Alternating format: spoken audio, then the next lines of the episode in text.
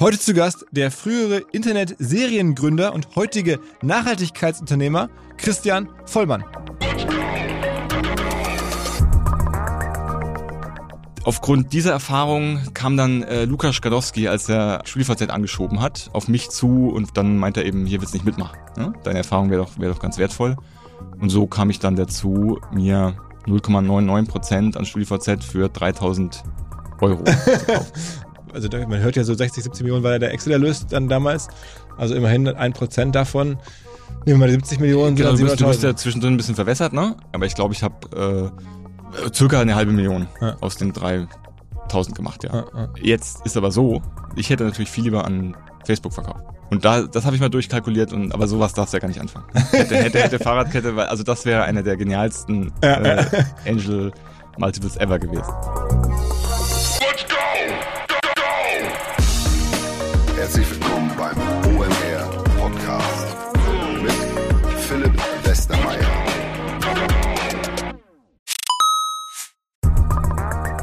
Ihr werdet euch wahrscheinlich fragen, warum unser Partner SalesViewer hier so oft im Podcast wirbt. Aber das ist relativ einfach zu erklären, denn wenn wir hier mittels Podcast Reichweite für SalesViewer erzeugen, dann besuchen natürlich auch hunderte von Menschen die Website von SalesViewer und SalesViewer kann dann mit dem eigenen Tool die Website-Besucher oder deren Firmen vor allen Dingen mit Klarnamen entschlüsseln. Also Podcast-Werbung führt zwangsläufig zu immer mehr Website-Besuchern und Website-Besucher lassen sich in Firmen Klarnamen von SalesViewer entschlüsseln und zu neuen B2B-Kunden machen. Und natürlich, auch wir bei OMR sind sehr zufrieden mit SalesViewer, nicht nur als Kunde, sondern auch als Partner. Wir setzen deren Tool ebenfalls ein zur eigenen B2B-Lead-Generierung und entschlüsseln damit die Website-Besucher von OMR, OMR Reviews oder anderen Tochterfirmen. Man sieht einfach, wer eure Webseiten besucht hat und wofür sich potenzielle Kunden interessiert haben. Neben uns, also OMR, sitzen aber auch noch deutlich größere Firmen wie Stepstone, Avato Systems, Sport5, Talon One oder die die Vodafone-Tochter Grand Centrix bereits auf SalesViewer und generieren damit täglich neue B2B-Leads. SalesViewer ist bekanntlich auf unserem hauseigenen Software-Bewertungsportal OMR Reviews das bestbewertete Tool in gleich drei Kategorien und kann jederzeit kostenlos getestet werden. Wer also sehen möchte, wer auf der eigenen Website drauf war und diese Person dann am besten zu Kunden verwandeln möchte, der kann das alles kostenlos ausprobieren. salesviewer.com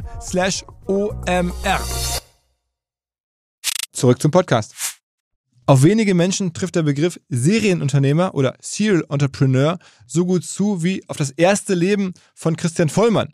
Er war bei Alando mit dabei als, glaube ich, Praktikant und dann später Gründer von iLove, von MyVideo, von eDarling, von nebenan.de. Also ihr hört schon raus, sehr, sehr eng auch an der Rocket, an der Samba-Welt dran. Gibt es eine ganze Reihe von coolen Anekdoten. Und apropos Anekdoten, wer jede Woche die drei besten Anekdoten, aber vor allen Dingen Medienstücke, sei es nun YouTube-Videos, Twitter-Threads, Showbilder, Artikel, alles, was mir selber geschickt wurde, was ich irgendwie selber konsumiert habe, wer das bekommen möchte per WhatsApp, der kann sich anmelden in den Shownotes zu diesem Podcast oder bei meiner Instagram-Bio ähm, gibt es einen Link, da kann man sich relativ einfach anmelden. Kostet natürlich nichts, ist auch keine Werbung drin, einfach nur jeden Freitag per WhatsApp kommen drei Links, kurz kommentiert von mir ähm, für die Zuhörer dieses Podcasts. Möglich gemacht das Ganze von unserem Softwarepartner, von der Firma Charles, die sich auf ähm, WhatsApp-Marketing und Messenger-Marketing spezialisiert haben. Ähm, also vielen Dank an der Stelle an Charles und jetzt rein ins Gespräch mit Christian Vollmann. Auf geht's! Moin Christian. Hallo Philipp. Du hast irgendwie eine sehr bewegte Internetvergangenheit von den Anfängen an. Ja gut, ich habe mit dem Praktikum 99 in Berlin angefangen und das war eben so die erste Welle. Mega spannend damals sowohl Berlin als auch das Internet. Irgendwie so dieses Bauchgefühl, dass es diese Digitalisierung alles umkrempeln würde. Das hat man schon so gespürt. Und äh, das hat mich dann nicht mehr losgelassen. Aber mit dem Kinderarzt ist auch wirklich wahr? Ja, ja, ich habe äh, Zivildienst, auch deswegen dann Zivildienst an der Kinderklinik Erlangen gemacht, wo ich herkomme und während dem Zivildienst äh, gemerkt, dass dieses Gesundheitssystem echt nichts für mich ist. Übrigens ähm, eine Motivation, warum ich Business Angel bei Kumi Health geworden bin. Die organisieren nämlich digital die Zusammenarbeit im Krankenhaus. Ähm, sehr, sehr coole Firma hier in Hamburg, direkt um die Ecke. Okay, sagt mir ähm, Ja, ist, ist noch nicht so groß, aber echt gut unterwegs und lösen genau dieses Problem, dass also diese Zusammenarbeit im, auf Stationen war die Hölle. Also Chefarzt, äh, Schwestern, Krieg gegeneinander und Zettelwirtschaft und also es war furchtbar. Und da habe ich beschlossen, das ist nichts für mich und wusste dann eigentlich nicht so, was ich machen soll. Und dann hat ein Freund gesagt, hey, lass doch eine Firma gründen. Und dann meinte ich so, ja, cool, aber was macht die Firma denn? Ähm, Meinte, ja, ich habe gehört, HTML ist cool, dann können wir Webseiten verkaufen. Das war so 97. Ja.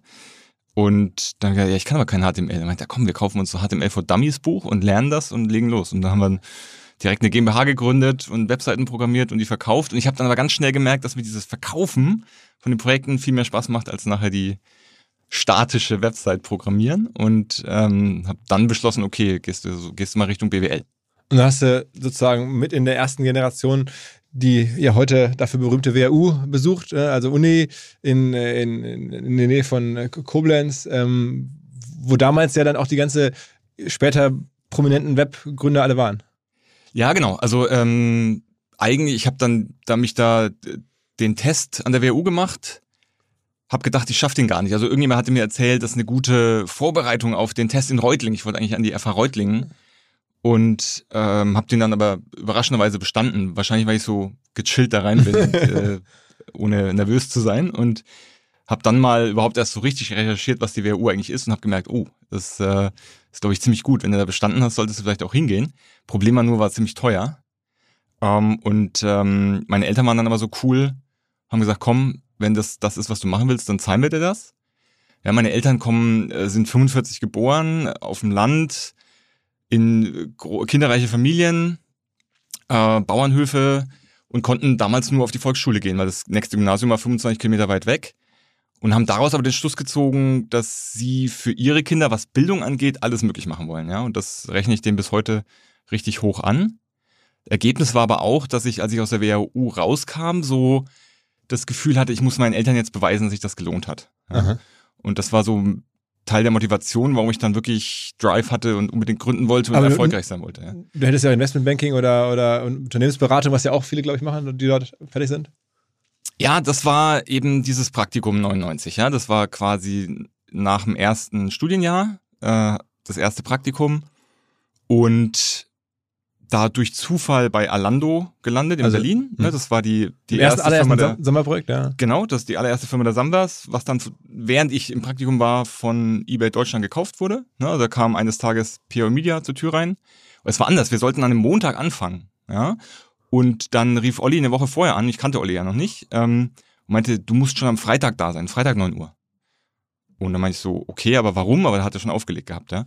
Also war ich am Freitag um 9 Uhr da und ähm, habe dann rausgefunden, naja, ich musste da sein, weil um 10 Uhr kam an dem Tag Pierre Media zur Tür rein. Das ist der Ebay-Gründer, ja. Genau, der Ebay-Gründer hat sich die Firma angeguckt und damit da nicht nur acht Leute sitzen, sondern neun, ähm, ja, musste ich halt schon um 9 Uhr da sein, am Freitag. und dann wurde verkauft.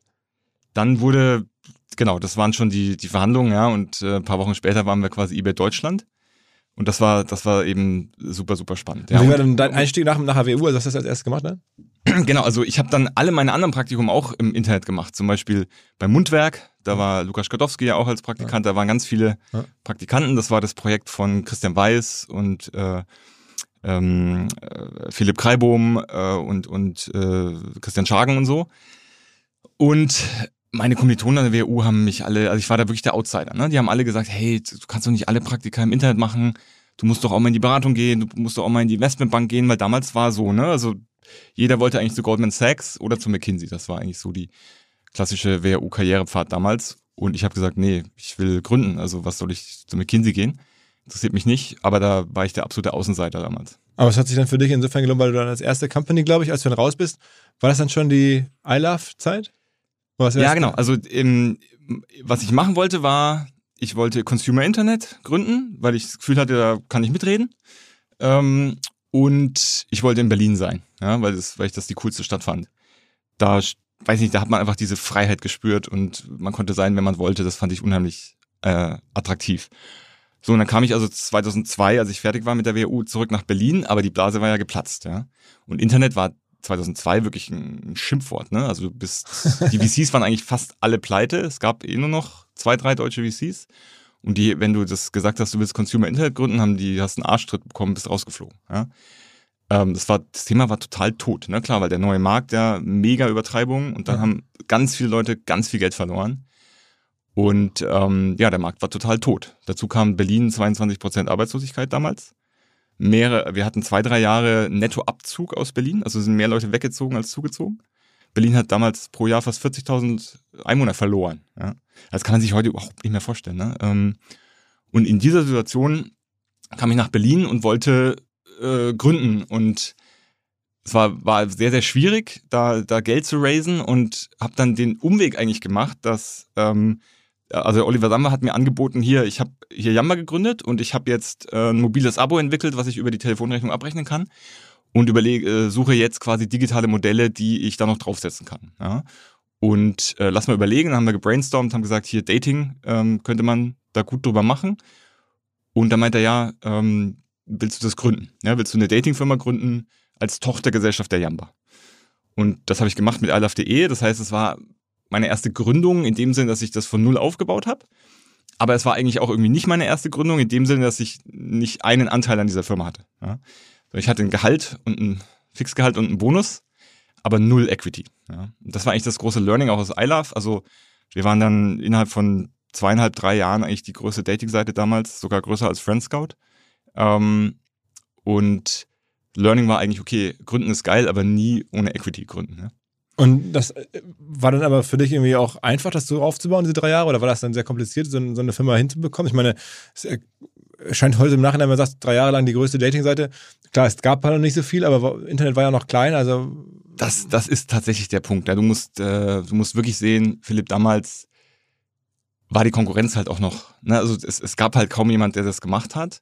Und insofern konntest du, wenn du kreativ warst, dann noch sehr, sehr viel, sehr viel reißen. Ne? Wir waren, wir waren wirklich sehr, sehr kreativ, sowohl in, wie wir die Seite gebaut haben, als auch wie wir, wie wir das Marketing gemacht haben. Wir haben zum Beispiel die, die Such, Suchbanner erfunden. Also quasi damals konntest du HTML in die Banner-Werbung, die du geschalten hast, einbauen, sodass du quasi schon im Rectangle suchen konntest. Du konntest sagen, ich bin eine Frau, suche einen Mann zwischen 25 und 35 Jahren äh, in Berlin. Ja? Und dann hast du auf Suchen, im Banner auf Suchen geklickt und bist dann eben schon auf der Suchergebnisseite zu dieser Suche gelandet. Das war zum Beispiel eine Erfindung, die wir hatten, die die Conversion dieser Bannerwerbung so erhöht hat, dass wir tatsächlich auf TKP-Basis uns leisten konnten, Banner einzukaufen. Aha. Und das hat uns wiederum eröffnet, dass wir das ganze Internet zu, also ich weiß noch, ich habe die ähm, web.de GMX Logout-Page durchgebucht. Ja? Das war so ein Riesenformat das habe ich durchgebucht, ja. Da lief, ähm, also mit einem Frequency Cap, aber da lief quasi meine Werbung durch, weil das sich so gerechnet hat. Ähm, und so haben wir iLove.de groß gemacht. Wie groß war iLove vom Umsatz her irgendwann so? Zur Spitzenzeit? Ähm, genau, das war äh, 2005 ähm, hat iLove.de circa zwei Millionen Umsatz pro Monat gemacht. Okay, okay. Ja. Und das war für damals äh, sehr, sehr viel, weil du ja. musst vorstellen, die Leute waren, also erstmal waren ja noch lange nicht alle online und zweitens hat ja damals keiner sich getraut, online zu bezahlen. Ja. Also es war wirklich viel Umsatz für, für damalige Verhältnisse. Und dann ist das aber Teil von Yamba gewesen und auch mitverkauft worden. Genau, das wurde dann sang- und klanglos mit an VeriSign verkauft. Mit Yamba zusammen. Und das ist aus heutiger Sicht eigentlich total schade, weil ähm, VeriSign überhaupt kein Interesse an iLove hatte. Ne? Man hätte es aus heutiger Sicht eigentlich ein Management-Buyout machen sollen, weil man hätte da wirklich äh, noch viel mehr draus machen können. Ja? Aber das ist dann von VeriSign leider total stiefmütterlich behandelt worden ich habe dann ganz schnell gemerkt, dass das so nichts wird und bin dann, bin dann weitergezogen. Weitergezogen heißt zum, zu My Video? Genau, genau. Das äh, war genau die Zeit, wo ich überlegt habe, also habe gemerkt, dass das bringt jetzt hier nichts mehr und ähm, überlegt, was machst du als nächstes? Und dann habe ich die ersten, ähm, das erste YouTube-Video geschickt bekommen. Und habe gedacht, was ist das? YouTube? Hä? Hier kann ich, ah, hier kann ich Online-Videos, ah, hier kann ich selber hochladen. Und dann damals eben SimilarWeb und Alexa und so geguckt und äh, ich hatte, ich hatte noch nie so einen Hockeystick gesehen an Growth. Es war ganz am Anfang noch. Da, es gab kein YouTube.de, ne? es, ähm, es gab noch kein Dailymotion. Und dann gesagt, oh, geil. Ähm, das, das ist ein cooles, äh, cooles Thema. So ja? was baue ich jetzt auch für Deutschland. Genau, und das, das mache ich jetzt für Deutschland, genau. Und das war dann mein Video, ne? Da haben die Sammers dann investiert. Ähm, ich habe myvideo.de und myvideo.fl äh, eigentlich gleichzeitig gemacht. Und kam dann an den Punkt, dass ich nicht, nicht mehr hinterherkam im Fundraising. Also das Problem war, dass damals die Bandbreite für Videostreaming war noch unheimlich teuer. Wir reden von 2005. Äh, ich bin, äh, ich müsste, ich krieg's nicht mehr genau hin, aber ich bin, glaube ich, irgendwann Sommer 2005 live gegangen mit meinem Video. Und die Bandbreite fürs Videostreaming. Ähm, also ich bin mega schnell gewachsen, also quasi ich hatte die meisten Videos, das hat wiederum die meisten Viewer angezogen, das hat wiederum die, die Leute, die, die scheren wollten ähm, und ich war in diesem Flywheel irgendwie drin.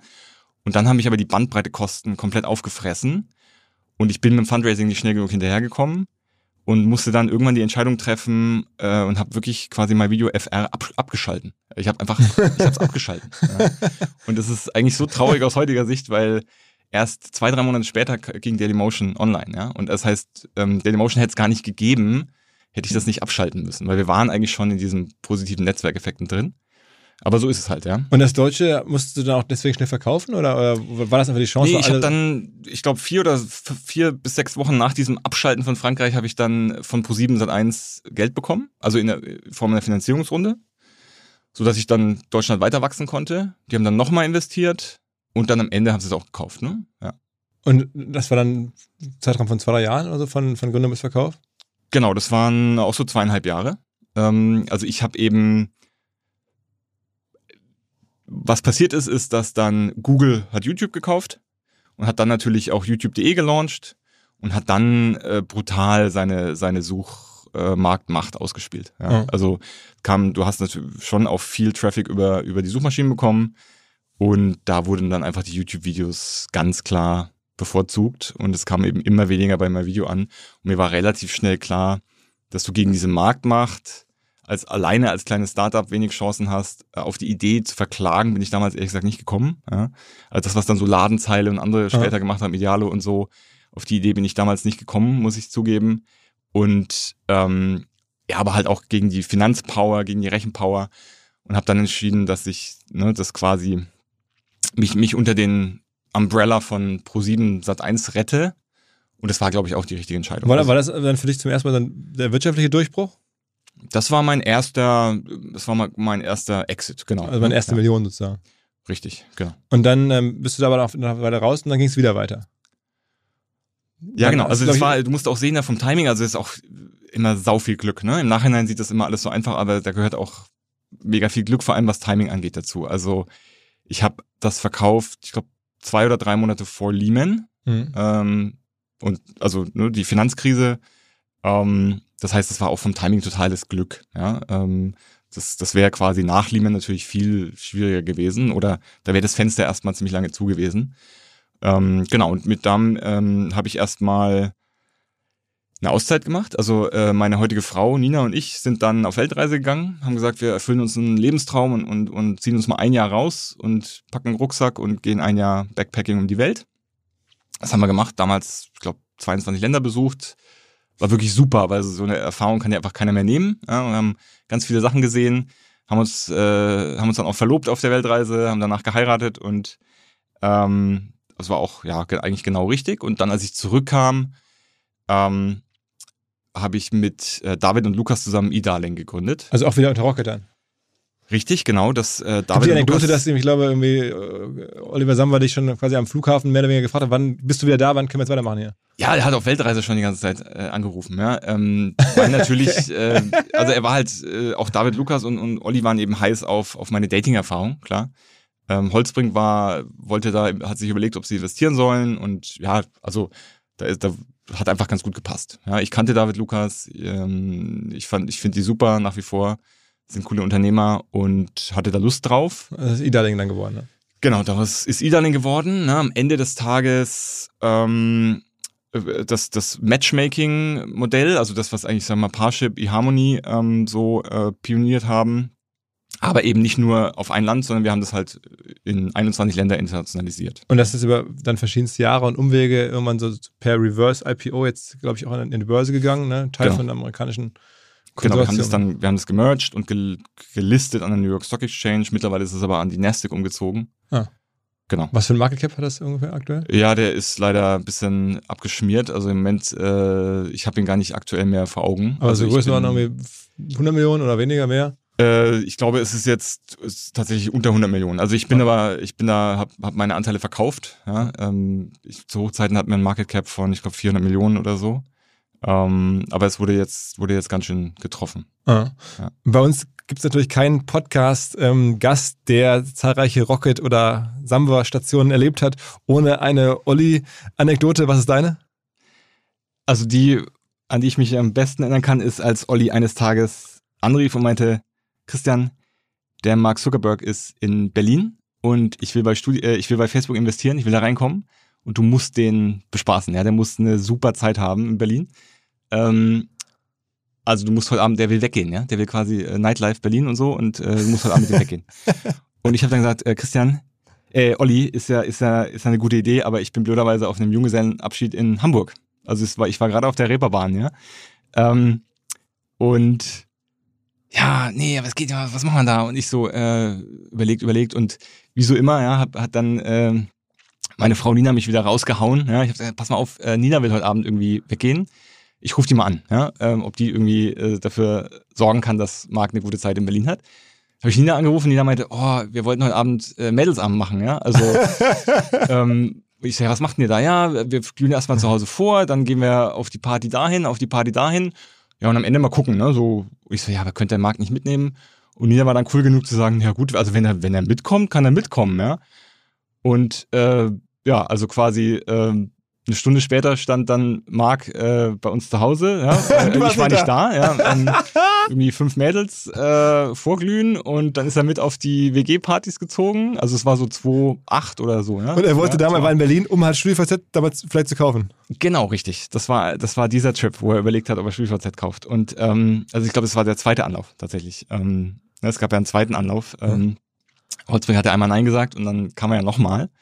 Ich glaube, es war dieser zweite Anlauf und dann, äh, ja, und dann am Ende sind wir in Berghain gelandet. Ja? Und, äh, Deine Frau und Mark Zuckerberg. Genau, meine Frau und Mark Zuckerberg in Berghain und dann äh, meinte sie noch, wurde sie angetanzt von jemand und Mark hätte sich noch, äh, hätte sie noch Schützen vor sie gestellt und sie hatte noch Angst, dass er jetzt irgendwie Ärger kriegt oder äh, eins auf die rüber, aber äh, ist alles, also er fand wo super. war Olli in dem Arm? Ich meine, der muss doch eigentlich den größten. Äh, Das wusstest du ja immer nicht, wo Olli ist. Also keine Ahnung, wo er war. Er war halt nicht da. Ähm, ich, ich weiß wirklich nicht, wo Olli war. Ähm, aber was auch noch lustig ist, ich habe dann den Marc Jahre später, als ich nebenan angefangen habe, bei irgendeiner Konferenz in Berlin äh, getroffen. Und da haben wir so ein Unternehmergespräch mit so 10, 12 Leuten am Tisch gehabt und haben sich alle kurz vorgestellt. Und habe ich gesagt, ja, ich bin der äh, Christian und Marc, du bist übrigens damals, also du müsstest mich eigentlich kennen, weil du bist damals mit meiner Frau im Bergheim Party machen gewesen. Und meinte er, ach ja, klar, die Nina. Ähm, ich kann mich deswegen so gut daran erinnern, weil das das letzte Wochenende äh, war, an dem ich noch keinen Personenschutz hatte. Also war quasi mein letztes Wochenende in Freiheit ohne Personenschutz. Und keiner kannte mich. Also, in, weißt du, der war da im Berghain und keiner kannte ihn, weil er war damals noch nicht der äh, bekannt, ja. Genau, das ist eigentlich die. Das hast du so die von Mark Zuckerberg seitdem wieder irgendwas was gehört? Oder also jetzt abseits Nee, also ich glaube, Nina ist mit ihm noch auf Facebook tatsächlich äh, befreundet, ähm, aber seit dem Treffen da in Berlin habe ich nichts mehr von ihm gehört. Nee. Ich verstehe auch gerade nicht so ganz, was er da so macht, ja, mit dem mit dem Metaverse. Ähm, Und aber gut, Olli, er, er du wird schon, er wird schon wissen, was er macht. Ähm, also nicht aktiv, wir, wenn wir uns sehen, dann, dann unterhalten wir uns und so, ähm, aber nicht, nicht jetzt, nicht, nicht aktiv, nee. Ah. Ich, ich mache ich mach einiges mit Alex, ja, mit, äh, mit Alexander Samba, ähm, war ja jetzt zwei Jahre bei Linus im Aufsichtsrat, äh, bin da gerade ehrlich gesagt raus, einfach aus Zeitgründen, weil ich mich auf C1 konzentrieren muss. Ähm, und mach, mach mit Alex, äh, ja, ähm, auch arbeite ich gerne zusammen. Äh, Finde ihn super. Mit Olli habe ich nicht mehr so viel Kontakt, ja. Aber ich habe wirklich wahnsinnig viel von ihm gelernt. Äh, vor allem eben was, ja, einfach schnell sein, skalieren ähm, angeht ähm, und ähm, hab da hab da kein böses Blut. Ja. Aber er ist eher speziell. Ja. Sag mal, während all dieser Zeit, das- wir reden jetzt ja von der Zeitspanne von, weiß ich nicht, fast 20 Jahren, also von ne, jetzt idealigen Ausstieg bis hin zu Anfänge, äh, weiß ich nicht, als Praktikant, hast du ja mal dann ähm, Business Angel Investments gemacht, ne? Also auch sehr erfolgreich. Also auch dein Name fällt immer, wenn man so diese ganzen legendären Momente, StudiVZ, Trivago, alles irgendwie, Christian Vollmann war mal mit dabei. Ja, also ich habe genau, ich habe eigentlich mit dem ähm, MyVideo Geld, beziehungsweise ich muss noch einmal vorher ausholen. Ich hatte ähm, an der mit mir studiert haben der Daniel Klein und der Benjamin Kuhlmann. Das ähm, der Daniel Klein ist der Gründer von SumUp Ja. Und die hatten ähm, eine Geschäftsidee, mit der sind sie, weiß ich noch, da war Oliver Samba mal an der WHU und die beiden sind auf ihn zugekommen und haben gesagt, sie, sie haben da eine Geschäftsidee, wollen das gründen und der ähm, Olli hat gesagt, ja, hier steht doch der Christian, der hat bei mir Praktikum gemacht, frag doch mal den, der weiß, wie es geht. Und haben sie mir das erzählt und schwupps haben wir, haben wir gebrainstormt und ich habe denen mitgeholfen, einen Businessplan zu schreiben und, und bin da quasi, war dann mit im, im Team. Ähm, und die beiden sind dann ähm, haben dann ihr Vordiplom, äh, also nach dem Vordiplom das Studium geschmissen und haben die Firma gegründet. Und ähm, ich war aber nicht bereit, mein Studium zu schmeißen für diese Firma und habe dann aber aus der äh, Entfernung mitgeholfen, habe ihnen auch mehr WHU-Praktikanten quasi vermittelt. Und aus, diesem, aus dieser Gründung ist über einen Pivot dann Moneybookers entstanden. Also das war quasi der Nukleus von, von Moneybookers. Was am Ende sehr erfolgreich war, ne? Genau, Moneybookers war am Ende sehr erfolgreich, ne? Und ähm, die Jungs waren eben cool genug, dass sie mir einen kleinen Teil gelassen haben. Also ich habe da, ich habe da auch quasi ein bisschen Geld investiert damals. Also, also von wurde auch verkauft am Ende, ne? Moneybookers? Ja, Moneybookers äh, hat am Ende, in- also Investcorp hat da äh, als Private Equity irgendwann mal investiert und dann wurde es auch verkauft, ja. Also genau. es- wir reden dann schon über relativ große Erlöse dann. Genau, es war, war wirklich, war, war eine erfolgreiche Gründung. Mhm. Ähm, ist, ist auch so die Grundlage, auf der Daniel Klein dann, dann SumUp gemacht hat. Muss man sagen, Daniel Klein ist relativ äh, anonym in Deutschland, aber lebt in den USA. Aber SumUp äh, ist mittlerweile mehr, mehrere Milliarden wert und dem gehört davon immer noch ein großer Teil. Also äh, deutscher Internetmilliardär, den man eigentlich ganz so kennt. Ne? Richtig, genau, ja. Und äh, cooler Typ. Ähm, genau, und ähm, das, äh, da hatte ich, da hatte ich auch eben einen, einen, einen, ähm, kleinen Exit-Event äh, zwischendrin und mit dem Geld habe ich eigentlich so 2004 oder 5, glaube ich, mein erstes Angel Investment gemacht. Ich weiß noch, Hitflip von Gerald Schönbucher Ja. und Jan Mitschaiker. Und da war dann hier auch André Alper irgendwann dabei und so? Ja, richtig. André Alper war, Ja. war auch ursprünglich im, im Gründerteam. Äh, genau, das war Hitflip war eigentlich mein erstes, ähm, also wenn du, wenn du quasi diesen Moneybookers Nukleus nicht mitzählst, dann war Hitflip das erste Angel Investment. Ja, und damals war ja noch so, wenn du unter 1% länger als ein Jahr gehalten hast, war der Erlös steuerfrei. Ähm, und deswegen habe ich immer versucht, dass ich so 0,99% halte und das länger als ein Jahr halte. So, ähm, genau, und äh, das ist eigentlich der Grund, warum ich eben eher an vielen Sachen beteiligt war, ja, ähm, aber eben mit eher kleineren Tickets. Und wie bist du bei StudiVZ reingerutscht? Ja, ähm, bei iLove, während ich iLove gemacht habe, ähm, kam Friendster auf. Ja, ja. Friendster war damals quasi so ein Vorläufer von MySpace slash Vorläufer von äh, Facebook. Ja? Ähm, Friendster war wirklich so Freunde-Netzwerk. Und das ist extrem schnell gewachsen. Die sind am Ende gescheitert an dem, dass sie das nicht hinbekommen haben, diesen Algorithmus abzubilden. Also die sind an dem Softwareproblem eigentlich gescheitert, weil durch irgendwann wurde sind die am eigenen Erfolg dann so langsam beim Einloggen geworden ähm, und haben das nicht schnell genug hinbekommen, dass deswegen alle zu MySpace abgewandert sind. Aber die waren eine Zeit lang extrem erfolgreich. Und ähm, wir dachten damals, wir könnten auf Basis der iLove-Software einfach mal schnell myfriends.de äh, ins Leben rufen. Also haben wir auch gemacht. Ähm, ist am Ende, wir waren zu Hochzeiten, glaube ich mal, bei 100.000 Nutzern. Aber es ist eigentlich an zwei Sachen gescheitert. Punkt eins, dass es bei den, in den Entwicklungen, also es hat immer ko äh, konkurriert mit den Entwicklerressourcen mit iLove. Und bei iLove haben wir halt Geld verdient, bei MyFriends nicht. Sodass es eigentlich immer so ein bisschen hinten runtergefallen ist. Dadurch war die Usability dann nicht gut genug und die, die Deutschen waren auch nicht bereit. Also es war 2003, Mitte 2003, Ende 2003, Anfang 2004. Und ähm, die, ehrlich gesagt, die Deutschen wussten nicht so genau, was sie damit jetzt machen sollen. Also, okay, ich, ich weiß ja, wer meine Freunde sind, also wo- wo- wozu brauche ich jetzt eine Webseite so ungefähr? Und ähm, genau, insofern haben wir das dann so nach ungefähr einem Jahr oder so beerdigt, das Thema.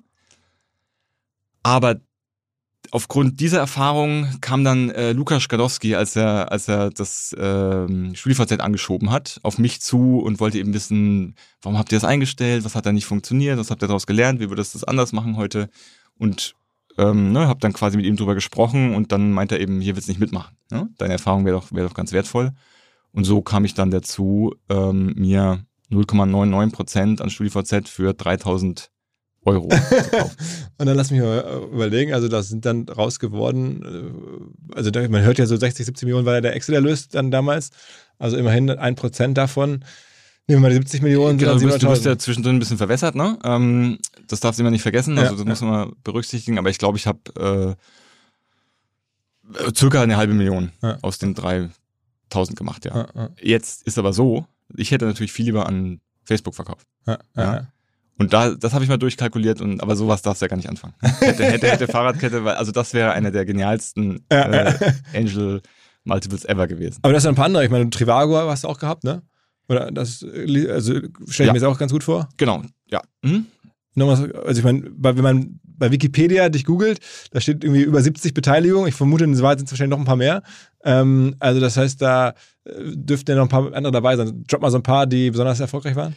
Äh, du, also ich bin bei Summer beteiligt, äh, ich bin bei ResearchGate beteiligt, ähm, Inkit, Ach, äh, also viel, wie du schon sagst, ne, vieles, ähm, vieles läuft auch, läuft auch richtig gut und macht mir sehr viel Spaß.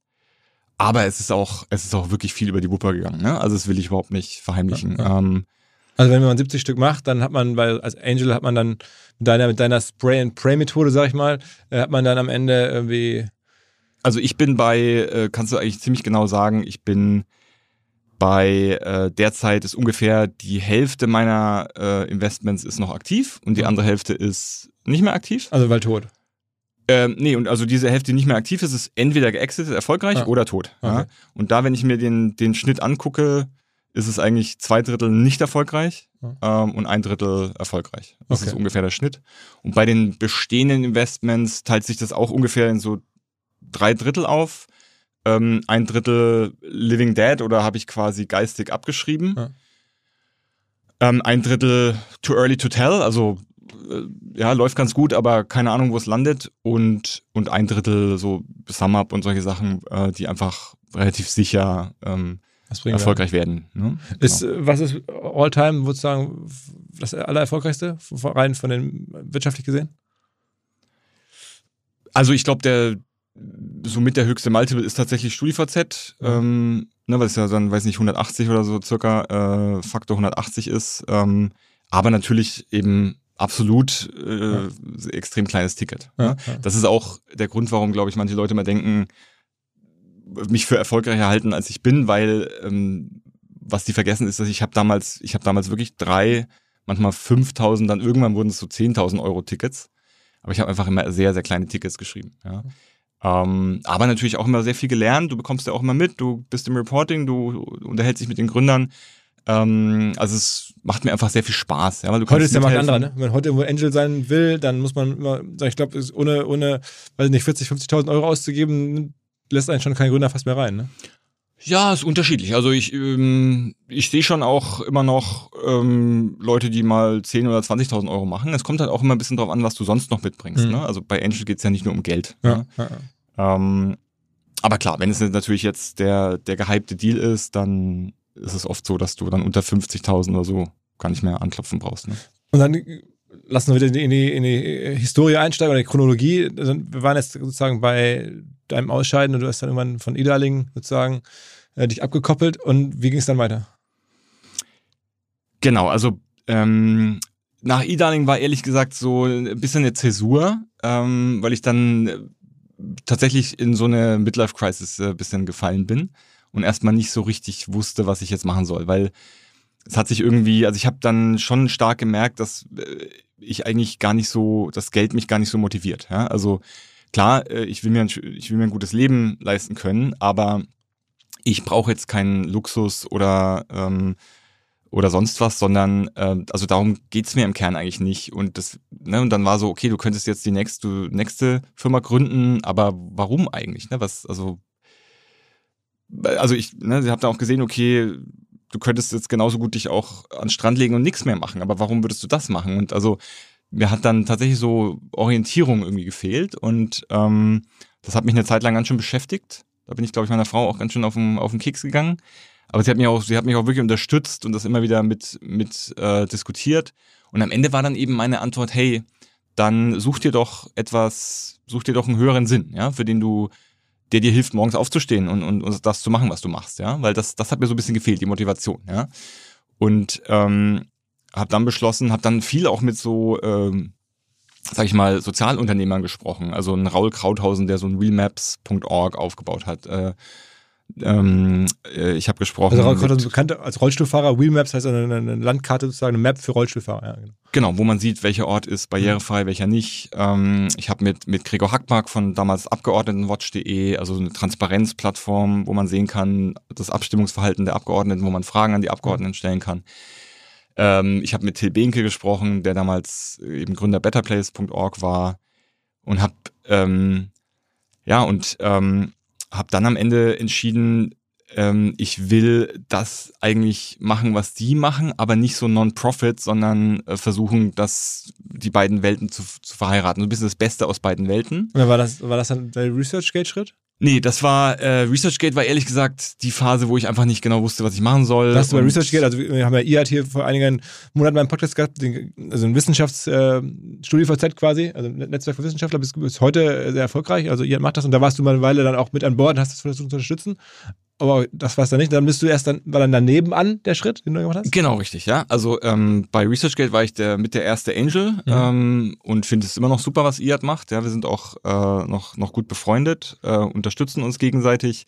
Aber dort zu arbeiten hat damals nicht funktioniert. Ja, also es war, äh, ich war nicht der Richtige für den Job ähm, und ja, aus, aus heutiger Sicht war das einfach so, ich wusste nicht, was ich machen soll und ähm, dachte, das wär's, aber das war's am Ende halt nicht. Ne? Also das war äh, ein Jahres die Tour, die, die nicht zum Ziel geführt hat.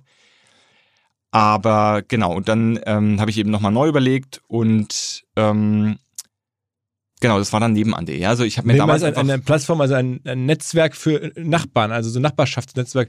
Da gibt es auch, glaube ich, ein amerikanisches Vorbild. Und ich vermute aus der Ferne, du hast wieder den Gefallen gefunden an diesem Netzwerkgedanken.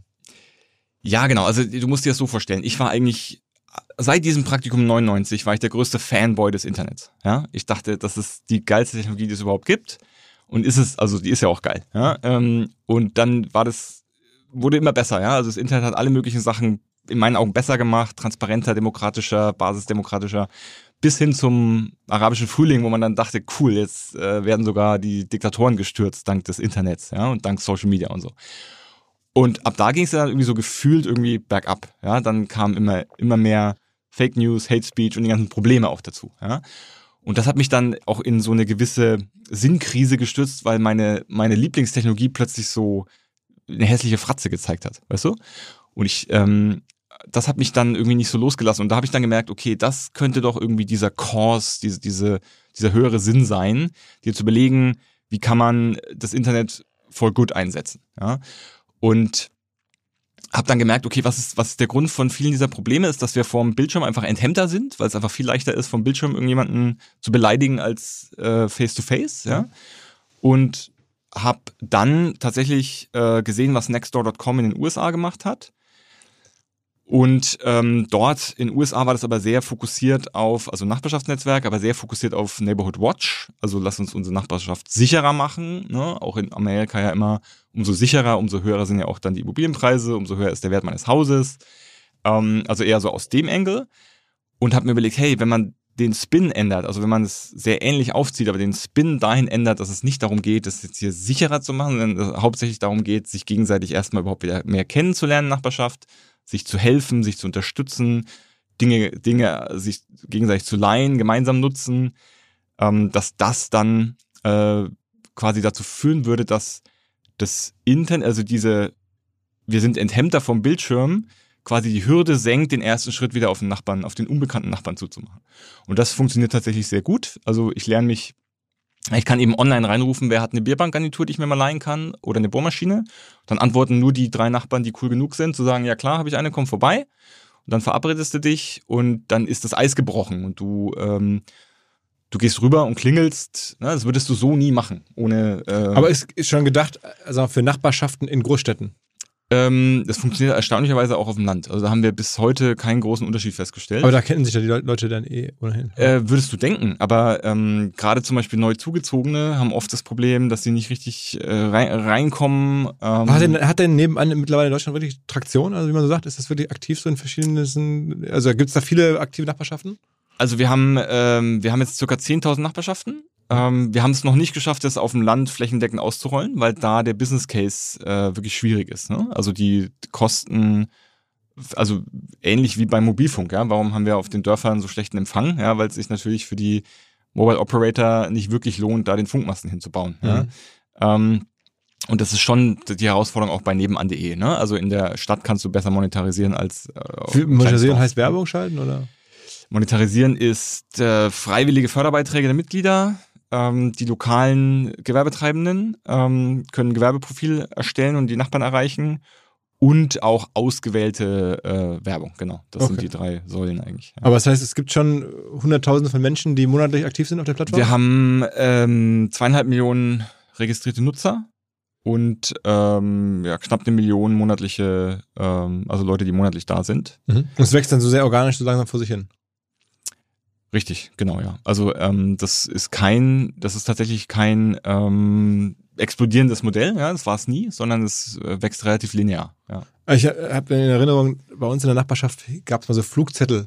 Da dachte man, das seien irgendwelche Nachbarn, die sich gemeldet haben. Da hattet ihr aber so eine als, als, als Guerilla-Aktion sozusagen dann einfach in den Nachbarschaften von nebenan da so äh, Flugzettel, also auch immer versucht natürlich Marketing zu machen, clever, ähm, wie man das so kennt aus, aus, aus Netzwerk-Marketing ist ja gar nicht so einfach. Ne? Also das ist tatsächlich der, ähm, der Growth Hack, den wir da gefunden haben. Du musst ja immer deinen Growth Hack finden, wie du irgendwas groß bekommst. Ähm, diese Nachbarn, die auf der Einladung stehen, die gibt es wirklich. Die sind auf der Plattform angemeldet und die wissen Bescheid und wollen ihren Nachbarn einladen. Also wir, wenn sich Leute anmelden, dann fragen wir die, ob sie bereit wären, äh, das hier quasi bekannt zu machen. Und wenn die Ja sagen, führen wir die durch so eine Strecke, wo sie, wo wir ihnen erklären, pass auf, alles, was du machen musst, ist zu sagen, ja, das will ich. Und dann so sieht die Einladung aus. Da, da käme dein Vorname drauf. Also das ist dann Christian aus der Max-Beer-Straße. Und äh, wird dann nur in deiner Nachbarschaft der Zettel verteilt. Ja. Und, ähm, ne, und dann sagen wir auch, ja, und wenn dann Leute kommen, äh, wäre cool, wenn du ein bisschen äh, die begrüßen könntest, um ein bisschen das Eis zu brechen und so. Aber das heißt, die wissen Bescheid und dann helfen wir diese, also, weil wir am Anfang dachten wir, okay, Nachbarn würden das vielleicht selber machen, würden dann diese Zettel ausdrucken und sie verteilen, aber kannst natürlich ziemlich lange warten, Ja, ja, das macht mal jemand, aber und insofern haben wir dann irgendwann gesagt, nee, pass auf, wir müssen das ähm, anbieten und wenn die Leute sagen, mache ich, dann drucken wir und verteilen diese Zettel. Aber was wir nie gemacht haben, ist, dass also diese Nachbarn existieren ja, und Ja. die sind auch angemeldet. Wir haben einen neuen Partner hier im Podcast, an dem wir mit OMR auch zu einem ganz, ganz kleinen Teil beteiligt sein dürfen. Die Rede ist von Along, eine Firma, die folgendes Problem löst. Und zwar B2B-Verkaufsprozesse sind sehr kompliziert meistens. Es werden verschiedenste Materialien hin und her geschickt, Präsentationen, Videos, Angebote, Case Studies, Kalkulationen in verschiedensten Iterationen mit verschiedensten Menschen in den jeweiligen Verteilern. Ihr kennt es alle, E-Mail-Schleifen, E-Mail-Ping-Pong. Das macht den Prozess häufig kompliziert und zieht ihn sehr in die Länge. Und vor allen Dingen gibt es gar keine Insights aktuell über das Verhalten der Käufer. Also man sieht gar nicht als jemand, der das Angebot unterbreitet, was auf der Gegenseite so passiert. Und genau das ändert jetzt Along. Die bauen die sogenannten Along Spaces, also digitale Sales Rooms, in denen alle Materialien hochgeladen werden können, in denen sich die verschiedensten Parteien austauschen können. Es entstehen einfach drei Vorteile. Man muss nicht mehr in irgendwelchen E-Mails nachsuchen. Angebotene Lösungen und Zahlen und Grafiken können schnell überall in Meetings geteilt werden. Und als Verkäufer sieht man natürlich, wer wann sich über welche Sachen informiert hat, worauf zugegriffen hat. Und man kann Informationen auch live anpassen. Along funktioniert also hier wie ein Co-Pilot, analysiert das Engagement der Interessenten und stellt sogar Empfehlungen für den nächsten Schritt zur Verfügung. Technisch aufsetzen kann man das alles in wenigen Minuten, auch mit dem jeweiligen eigenen CRM verbinden. Das macht Along. Wir glauben auch deswegen dran, weil es im Bereich Digital Sales Rooms die Nummer eins ist auf unserer hauseigenen Softwareplattform auf OMR.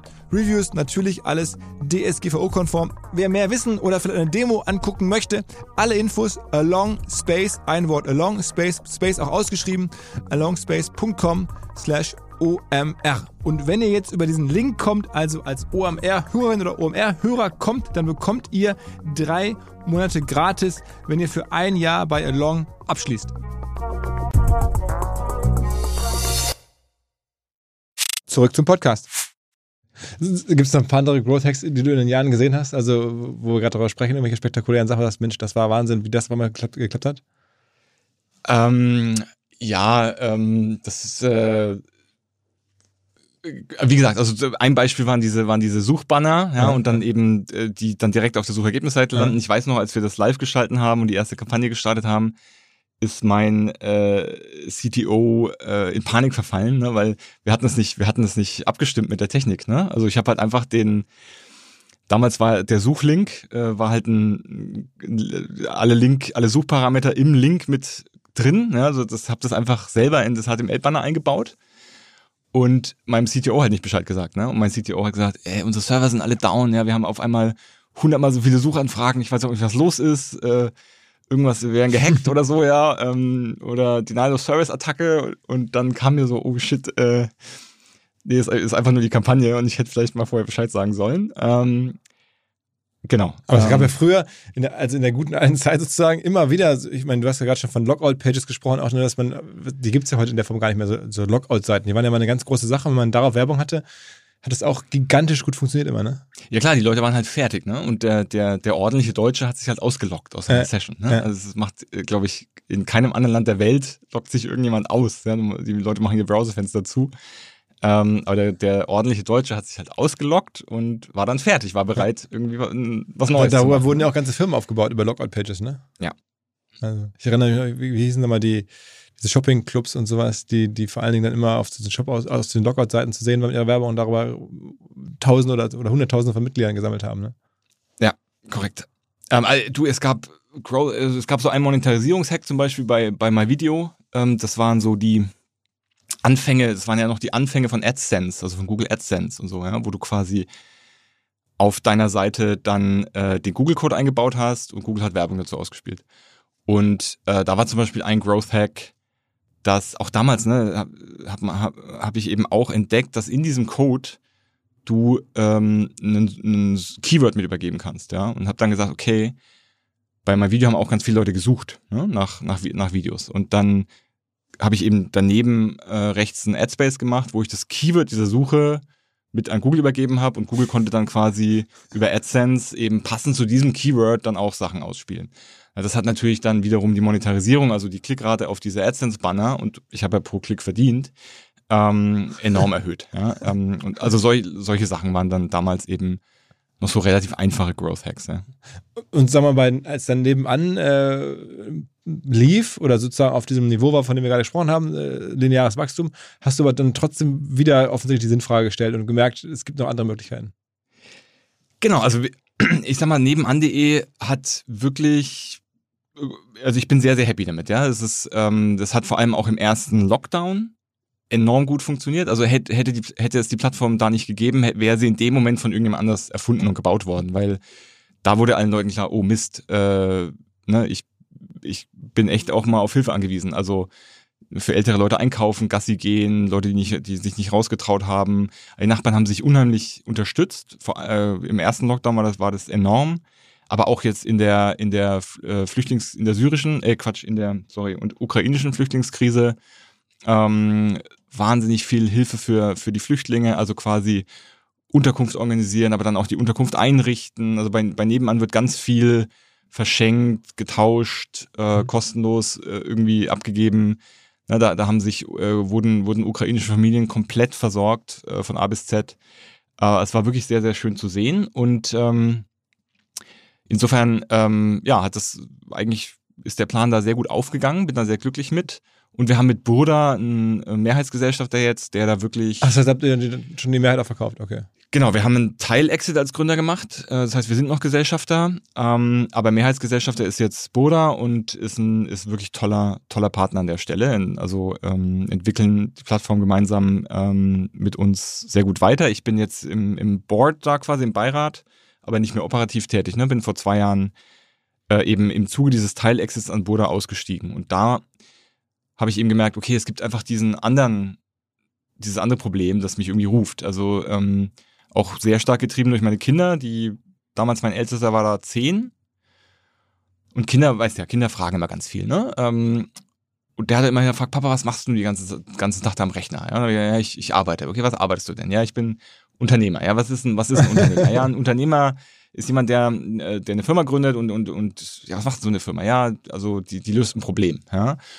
Und okay, also bist du ein Problemlöser? Ich so, ja, könnte man eigentlich so sagen. Und dann, ja, aber Papa, ähm, was, also es gibt doch eigentlich, es gibt eigentlich nur ein Problem, über das ich mir Sorgen mache. Und da mache ich mir aber auch richtig Sorgen, ähm, dass wir hier mit der Klimakrise irgendwie den Planeten gegen die Wand fahren. Und warum arbeitest du an irgendeinem anderen Problem, was ich nicht verstehe? Warum, warum machst du nicht das? Ja? Ähm, und da habe ich dann echt immer mehr gemerkt, dass mir das nagt an mir, ja, weil im Grunde hat er recht eigentlich. Ja, das ist, ich glaube, das drängendste Problem unserer Generation und ich fürchte auch der nächsten noch. Und ähm, ja, und da habe dann beschlossen, dass ich, dass ich mich quasi da reinarbeiten will. Ja, also habe dann eine, erstmal äh, eine kurze Auszeit genommen und äh, dann eben viel angefangen zu lesen, ja, alle möglichen Bücher. Also das von Bill Gates und das von John Durr und äh, und ähm, quasi bess ein besseres Verständnis vom Problem bekommen. Damals eben auch Leaders for Climate Action ähm, mit äh, Mitglied geworden. Die Empfehlung. sagen, war auch schon mal hier im Podcast vor einiger Zeit, weil nicht alle gehört haben, vielleicht schon zwei, drei Jahre her. Verschiedene Berliner Gründer, ich glaube, am Ende waren es drei oder vier. Ähm, ich glaube, Fabian Ferry Heilemann dabei, ähm, äh, der äh, Boris dabei von Game Duell, ne? Genau. Ähm, David, meine ich noch. David also, Wortmann. Wortmann, genau. Richtig. Also eine, eine ganz, haben sehr schnell sehr viele Gründer um sich geschart und haben da so einen, so einen ähm, ja, Verein, Club, wie auch immer, gegründet, ähm, um sich zu engagieren, mehr oder weniger. Ne? Genau, und um eben auch ähm, die Empfehlung in der eigenen Firma umzusetzen. Ne? Also ähm, du hast ja da mehrere Hebel und einer ist ja quasi das erstmal in deiner eigenen Firma, also dein, dein, wie, wie organisierst du deinen Einkauf, wie organisierst du deine äh, Firmenreisen, dein, dein Stromverbrauch, also ne, selber dein, dein Footprint als Firma zu analysieren, das haben wir dann bei Nebenan umgesetzt. Und dann gehst du ja noch den, den, in den nächsten Scope, also wie kannst du auch in deinen Lieferantenbeziehungen und in deinen Kundenbeziehungen das versuchen umzusetzen. Und das, ähm, ne, also der erste Schritt war, das bei Nebenan eben umzusetzen. Ähm, und ähm, genau, und dann habe ich aber gemerkt, okay, ich würde gerne einen Schritt weitergehen. Ich würde gerne ähm, eine Firma gründen, die sich wirklich, also die, deren Businessmodell darin besteht, einen Klima-Impact zu entwickeln. Ja? Und habe dann aber gemerkt, okay, du bist so der Internetgründer, was willst du da jetzt an, an Lösung beisteuern? Ja? Hier geht's um die, die physische Welt. Es geht darum, äh, Atome und Elektronen zu bewegen. Kannst du jetzt als Internetgründer nicht so viel machen. Ja, und also die low-hanging digitalen Früchte sind eigentlich auch schon, da arbeiten schon andere Leute dran. Da bist du jetzt auch quasi einfach nicht mehr, eigentlich zu spät. Ähm, genau, und ähm, habe dann mit vielen Leuten darüber gesprochen, dass ich nicht so genau weiß, wie ich da jetzt einen Grip entwickeln kann.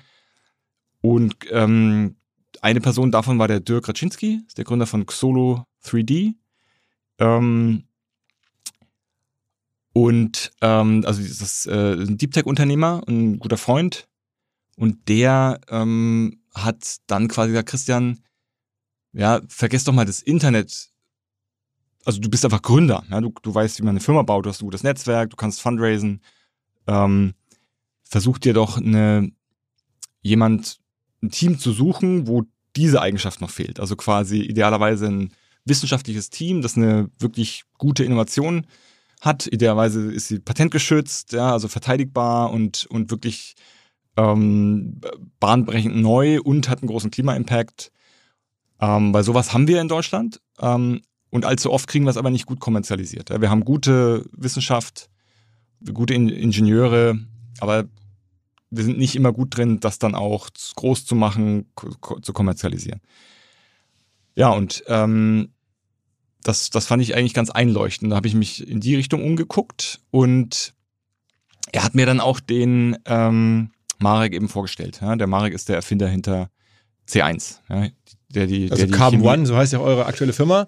Genau. Ähm, muss man, also es geht um Treibstoff, ähm, aber das ist jetzt so, klingt jetzt ein bisschen zu einfach. Also sag mal, was macht die Firma jetzt? Genau, also die Firma heißt eigentlich C1 oder C1. Ja, ähm, die Domain heißt Carbon.one. Ähm, warum heißt die C1? Weil es um Methanol geht. Methanol enthält genau ein Kohlenstoffatom, daher C1. Also C für Carbon, Kohlenstoff. Mhm. Und wir wollen Methanol quasi grün herstellen. Ja, wir haben ein neue Produktionsverfahren für Methanol entwickelt. Und dass das bestehende 100 Jahre alte Verfahren ablösen soll. Das ist quasi disruptiv neu, ist wirklich eine völlig andere Technologie. Und Methanol oder grünes Methanol kannst du nicht nur als Treibstoff einsetzen, das ist die eine große Anwendungsgebiet, aber du kannst es auch als Eingangsstoff in der äh, Chemieindustrie einsetzen. Beziehungsweise wird es da heute schon eingesetzt. Also es, wir stellen heute schon 100 Millionen Tonnen davon her, aber eben in einem fossilen Prozess aus Erdgas oder Kohle. Ja? Ähm, aber zum Beispiel wird der Großteil des Limes auf dieser Welt wird aus Methanol hergestellt. Ja? Das heißt zum Beispiel die gesamte Möbelindustrie, also wir reden ja von Pressspanplatten, die dann in Ikea, Möbel etc. verbaut werden. Und der Leim, der da drin ist, ähm, ist eben fossil. Ja, das heißt, wenn du jetzt morgen, wenn eine Firma morgen, Ikea morgen sagen würde, ich will CO2-neutral Möbel herstellen, dann müssten die vor allem eben diesen Leim nicht fossil herstellen können. Und der Weg darüber führt über grünes Methanol. Ja, und das Schöne an der Sache ist, Sie müssen einfach nur im, im Einkauf von fossiles Methanol auf grünes Methanol umstellen und mehr müssen sie nicht machen, weil es das- chemisch genau das gleiche ist. Und das stellt ihr her.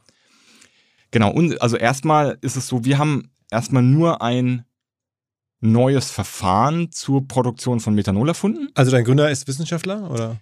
Genau, mein, ähm, der Erfinder Marek Dzieciński ist Chemiker, ähm, Experte für Katalyse und Quantenchemiker. Das heißt also, er simuliert seit 14 Jahren Chemie am Rechner. Musst du dir vorstellen, sieht aus wie eine Bitcoin Mining Farm. Ganz viele, ganz viele Rechner in, in Server Racks, die permanent laufen und viel Wärme produzieren. Man würde denken, da wären Bitcoins gemeint, aber nein, da wird eben äh, mit äh, Virtual High Throughput Screening Chemie simuliert. Ja, und das, da ist er der absolute Experte drin. Und mit dieser Technologie hat er eine neue Katalyse erfunden. Also er hat das gesamte Periodensystem gescreent nach einem Katalysator, der ähm, den Eingangsstoff, das ist ein Synthesegas, zu Methanol umsetzen kann. Da als an der Uni oder, oder wo das gemacht? Nee, in seiner Firma, äh, Creative Quantum heißt die. Ähm, also er ist, äh, vor 14 Jahren hat er promoviert und hat dann damals schon Creative Quantum gegründet, 2009. Und seitdem äh, simuliert er Chemie als Dienstleistung. Ja? Also er, er äh, macht das für eigentlich alle großen namhaften Mhm. Chemiefirmen ähm, und löst wirklich so die harten Nüsse für die, ja? wo sie selber eigentlich nicht weiterkommen. Und dann äh, habt ihr, also wurde ihr verknüpft und dann hast du gesagt, Mensch, jetzt lass es nochmal neu denken und wir machen jetzt hieraus ein eigenes Produkt sozusagen. Genau, also Dirk, ähm, äh, Dirk war mit Solo 3D Kunde bei Marek. Also er hat sich ein chemisches Problem von ihm erklären lassen oder lösen lassen. Ja? Und war so beeindruckt von der Technologie, dass er eigentlich äh, quasi investieren wollte bei Marek. Und Marek hat aber gesagt, nee, ich, äh, ich brauche aber keine Investoren. Ja? Ähm, Dirk hat aber nicht locker gelassen und Marek hat ihm irgendwann erzählt, ja, ich habe hier ein cooles Patent, ich habe eine coole Erfindung gemacht. Ähm, eben eine neue Katalyse für Methanol, ähm, willst du vielleicht da rein investieren? Also da könnte man eigentlich eine Firma draus machen. Und dann haben sie angefangen darüber zu sprechen und Dirk hat äh, eben auch sehr schnell dann das Klimapotenzial erkannt, das das Ganze hat und hat dann eben eins und eins zusammengezählt und hat gesagt, hey, lass mal Christian da reinbringen und lass da mal drüber brainstormen, was wir machen können. Und Marek war eben offen genug zu sagen, ich bin bereit da, ähm, weil ich, äh, quasi, ne, ich, ich bräuchte auch dann jemanden, der daraus eine Firma macht, weil ich bin erstmal Chemiker und äh, erfinde diese Sachen. Genau, und so kam das dann, so kam dann eins zum anderen, ja. Ähm, Marek kennengelernt und dann natürlich erstmal mich in diese Technologie selber reingraben müssen, verstehen müssen äh, und auch das Potenzial erstmal verstehen müssen. Und genau, da sind wir heute. Du hast ja ein wahnsinns Line-up an Investoren dann für diese Firma rekrutiert. Also kann man das so nachlesen, der Wolfgang Reitzle, der lange Chef von Linde war, dann der ehemalige SAP-Chef Jim Hagemanns-Nebe oder Snabe, ich glaube, Snabe. Hm? auch noch ähm, Aufsichtsrat in verschiedenen deutschen Konzernen, dann Jürgen Hambrecht, ehemaliger BSF-Chef, dann im Maersk, äh, Großreederei. Äh, Also die sind alle irgendwie dann da eingestiegen. Hast du die alle dann äh, da reingeholt und gesagt, Mensch, guck mal hier und kanntest die alle oder wie ist es gelaufen? Ähm, Schritt für Schritt. Ja? Also erstmal ähm, erstmal musste dieses Patent, Patent finanziert werden. Also es ging dann in die nationale Phase. Da brauchst du, wenn du es breit international patentieren lassen willst, brauchst du da in jedem Land erstmal Geld. Also es kostet dann auch schnell ähm, sechsstellig, so ein internationales Patent äh, in so vielen Ländern auszurollen. Also wir mussten erstmal das Patent finanzieren, dann noch den nächsten Scale-Up-Schritt der Technologie finanzieren. Dann haben wir angefangen, uns zu überlegen, wer fehlt in diesem Team noch. Ja, weil das war auch mein Learning aus den Gründungen vorher. Du, äh, idealerweise hast du wirklich komplementäre Gründerteams, ja, wo die verschiedenen Fähigkeiten und Bereiche gut, gut im Gründerteam auch abgedeckt sind. Ja. Und ich habe gesagt, Marek, du hast die Chemie im Griff, ja, und du kannst auch weiter simulieren. Das ist, das ist super cool. Ich, ich kann die klassischen CEO-Aufgaben machen. Storytelling, Fundraising, Hiring, Organisationsaufbau und so weiter. Aber was uns fehlt, ist natürlich Punkt eins ähm, der Chemieingenieur im Team, der also sich um wirklich um den Anlagenbau, ums Engineering kümmert. Und was uns fehlt, ist der die Verbindung der Chemie zur Ökonomie. Also so, ich, ich sage mal, der Technoökonom. Ja, also Mhm. der Stratege, der quasi die Chemie wirklich versteht, weil er auch Chemiker ist, aber das übersetzen kann, also die technologischen Vorteile übersetzen kann in ökonomische Go-to-Market-Strategie und so weiter und auch das Techno-Economic Model äh, modellieren kann und so weiter. Und die Person haben wir dann eben gefunden in der Form von unserem Mitgründer Ralf, der Chemieingenieur ist und sich um, um Anlagen und Engineering kümmert und in Form von ähm, Christoph, der dieser Technoökonom ist, ja, der also Chemiker ist, dadurch wirklich auch auf der molekularen Ebene mitreden kann, aber aus der Industrieerfahrung und Beratungserfahrung hat und äh, eben auch sehr gut mhm. die ökonomischen Zusammenhänge versteht und auch die Regulatorik. Also es ist eigentlich das dritte, was du, der dritte Kreis, den du äh, zum Überlappen bringen musst. Technologie, Ökonomie und Regulatorik. Mhm. Ja. Wie groß ist die Firma jetzt? Ähm, also wir waren äh, erst vor einem Jahr beim Notar, also im Februar letzten Jahres und sind jetzt äh, 13 Mann. Also ich habe gerade Arbeitsvertrag Nummer 14, 15 unterschrieben, aber es ist, äh, ist noch nicht riesig. Ja, ähm, also ihr verkauft noch nichts, ihr seid nur noch in der, in der Recherchephase. Genau, du musst dir ja vorstellen, wir wollen einen 100 Jahre etablierten großchemischen Prozess, 100 Millionen Tonnen werden damit hergestellt, wollen wir komplett neu erfinden. Ja? Das, das passiert nicht über Nacht. Ja? Wir reden von Chemieanlagen, ähm, die Chemie muss funktionieren, diesen Katalysator musst du herstellen und zwar auch äh, kostengünstig äh, und skalierbar. Dann musst du die Anlagen bauen, die musst du erstmal klein bauen, gucken, ob sie funktionieren, dann baust du sie größer, also Upscaling. Das alles machst du nicht über Nacht, ne? da sind wir mit Hochdruck dran und ähm, der also Zeit ist eigentlich das, was mir am allermeisten im Nacken sitzt. Ne? Ich wäre gerne schneller, weil allein schon der Klimawandel einfach nicht wartet. Ja? Es geht noch nicht mal nur jetzt um, dass Investoren irgendwie Druck machen oder so. Es, mir geht es darum, wir müssen einfach schnell sein, wenn wir, wenn wir irgendwie noch äh, das Schlimmste verhindern wollen. Ja? Also, Aber wie, wie viel Geld ist in diese Firma bislang reingeflossen? Also wir haben, äh, wie gesagt, wir haben erstmal das Team komplementiert und dann ähm, haben wir im Team auch zusammen mit Dirk, also Dirk hat da auch wirklich eine wichtige Rolle gespielt, sag ich mal, als Founding Angel würde ich ihn nennen. Ne? Er ist nicht operativ im Gründerteam, aber er hat wirklich eine äh, wichtige Rolle mitgespielt, zu überlegen, okay, ähm, ich habe dann gesagt, hey, wir gründen gleich eine AG, weil ähm, ich glaube, dass eigentlich viele Probleme in Deutschland daher rühren, dass alle GmbHs gründen. Ähm, in, der in der AG brauchst du kein Virtual ESOP-Programm. Kannst du einfach ein echtes Stock-Option-Programm auflegen, ohne Dry-Income-Problematik. Ähm, und ähm, dir kann auch nicht ein GmbH-Gesellschafter irgendwie total dich total blockieren, wenn er irgendwie nachts schlecht geschlafen hat. Ja, ähm, das heißt, hat viele Vorteile ich habe dann gesagt, okay, ich will eine AG gründen, aus den und den Gründen. Aber du brauchst natürlich dann direkt einen echten Aufsichtsrat. Ne? Also Aufsichtsrat ist ja wirklich ein Organ in der AG und nicht nur so ein Beirat, den du dir halt, den du dir halt gibst in der GmbH. Und haben überlegt, okay, wer könnte denn, wer wären denn die perfekten Leute da drin? Und wir waren relativ schnell so bei Jürgen Hambrecht, weil selber Chemiker, ehemals CEO von BASF, dort die ersten ähm, Quantenchemiker eingestellt und deren den Rechner besorgt, weil er sehr stark an diese Computersimulation von Chemie als die Zukunft der Chemieinnovation glaubt und damit einer der ersten äh, war, der das gemacht hat in Deutschland. Ähm, also sehr erfahren in dem Bereich ähm, und, ne, und dann eben ja Herr Reitzle. Auf Jim Hagemanns Narbe kamen wir, weil er zu dem Zeitpunkt äh, Chairman von Maersk war und Maersk diese grüne Methanolstrategie, also grünes Methanol als alternativer Treibstoff für Containerschiffe eben vorangetrieben hat.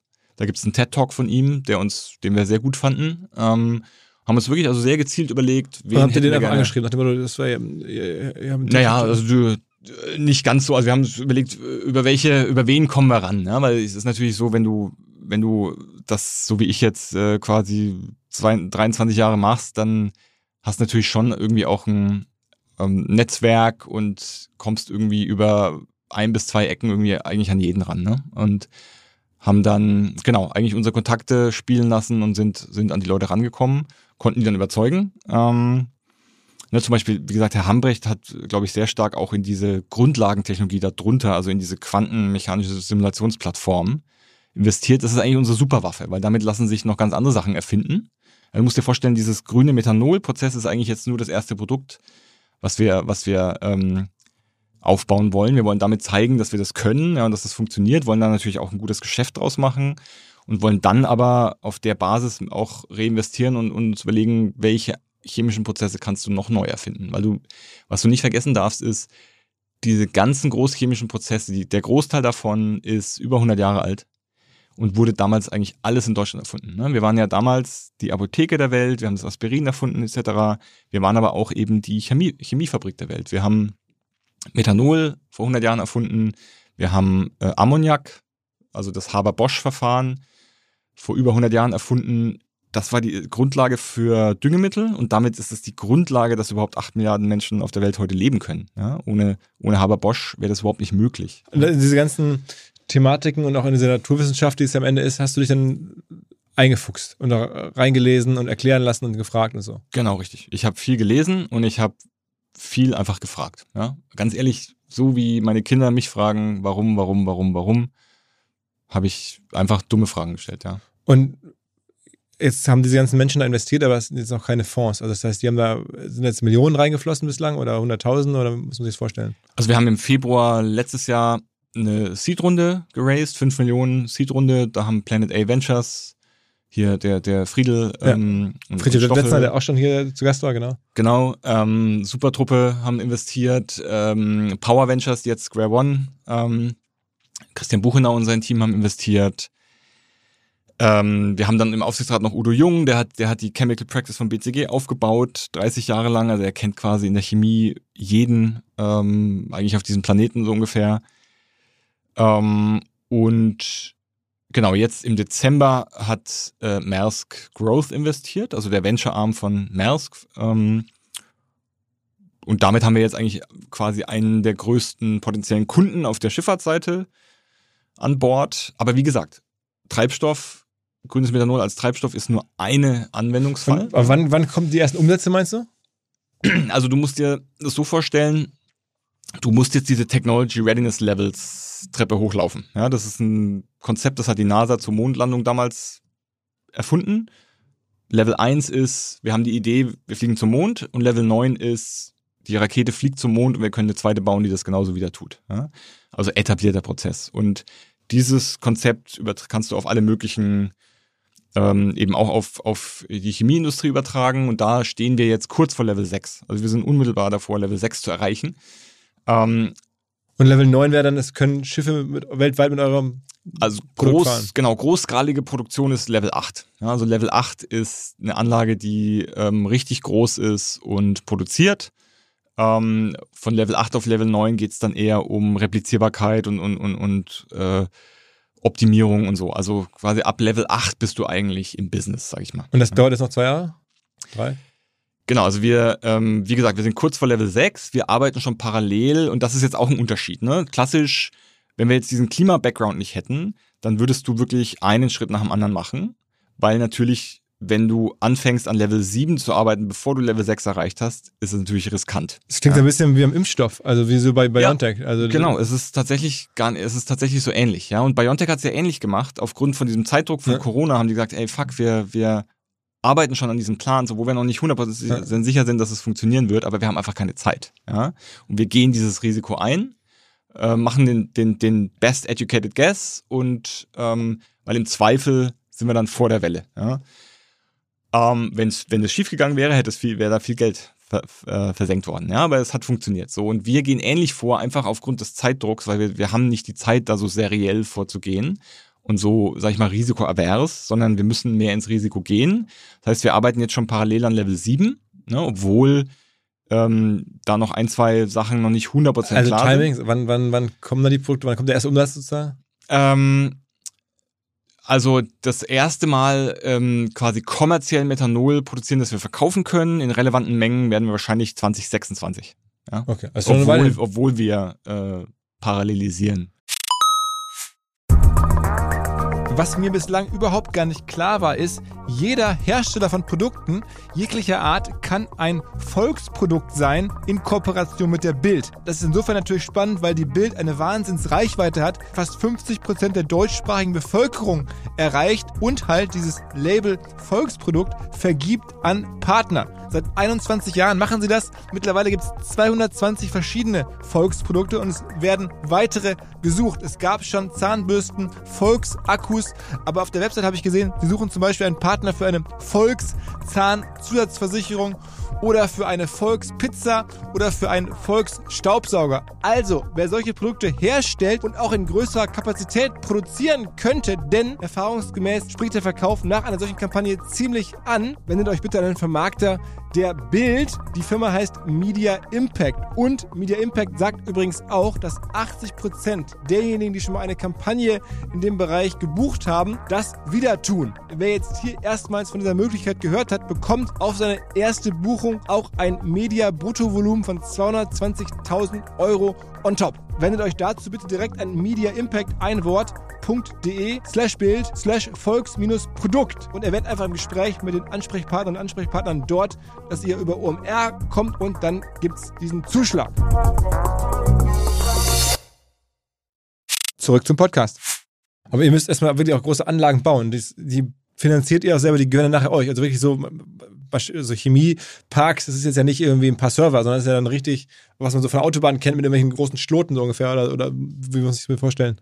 Genau, also in unserem Fall reden wir von Flüssiggasreaktoren. Also das sind Chemieanlagen, wo die eigentliche Reaktion in einem Flüssigreaktor abläuft. Also musst dir vorstellen, ein großer Zylinder, wo ein Lösemittel drin ist und in diesem Lösemittel ist der Katalysator gelöst und der Eingangsstoff ist ein Synthesegas, also eine Mischung aus Kohlenmonoxid und Wasserstoff.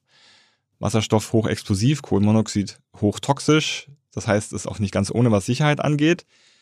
Das ist der Eingangsstoff, Synthesegas, ist in der Chemieindustrie ein gängiger Eingangsstoff. Ähm, und das reagiert dann in diesem Flüssigreaktor. Äh, und das musst du dir vorstellen, das ist auch der große Durchbruch. Also heute ist es so, dass das sind eben keine Flüssigreaktoren, sondern fest, der Katalysator ist ein Festkörper und dieses Gas reagiert an der Oberfläche von diesem festen Katalysator.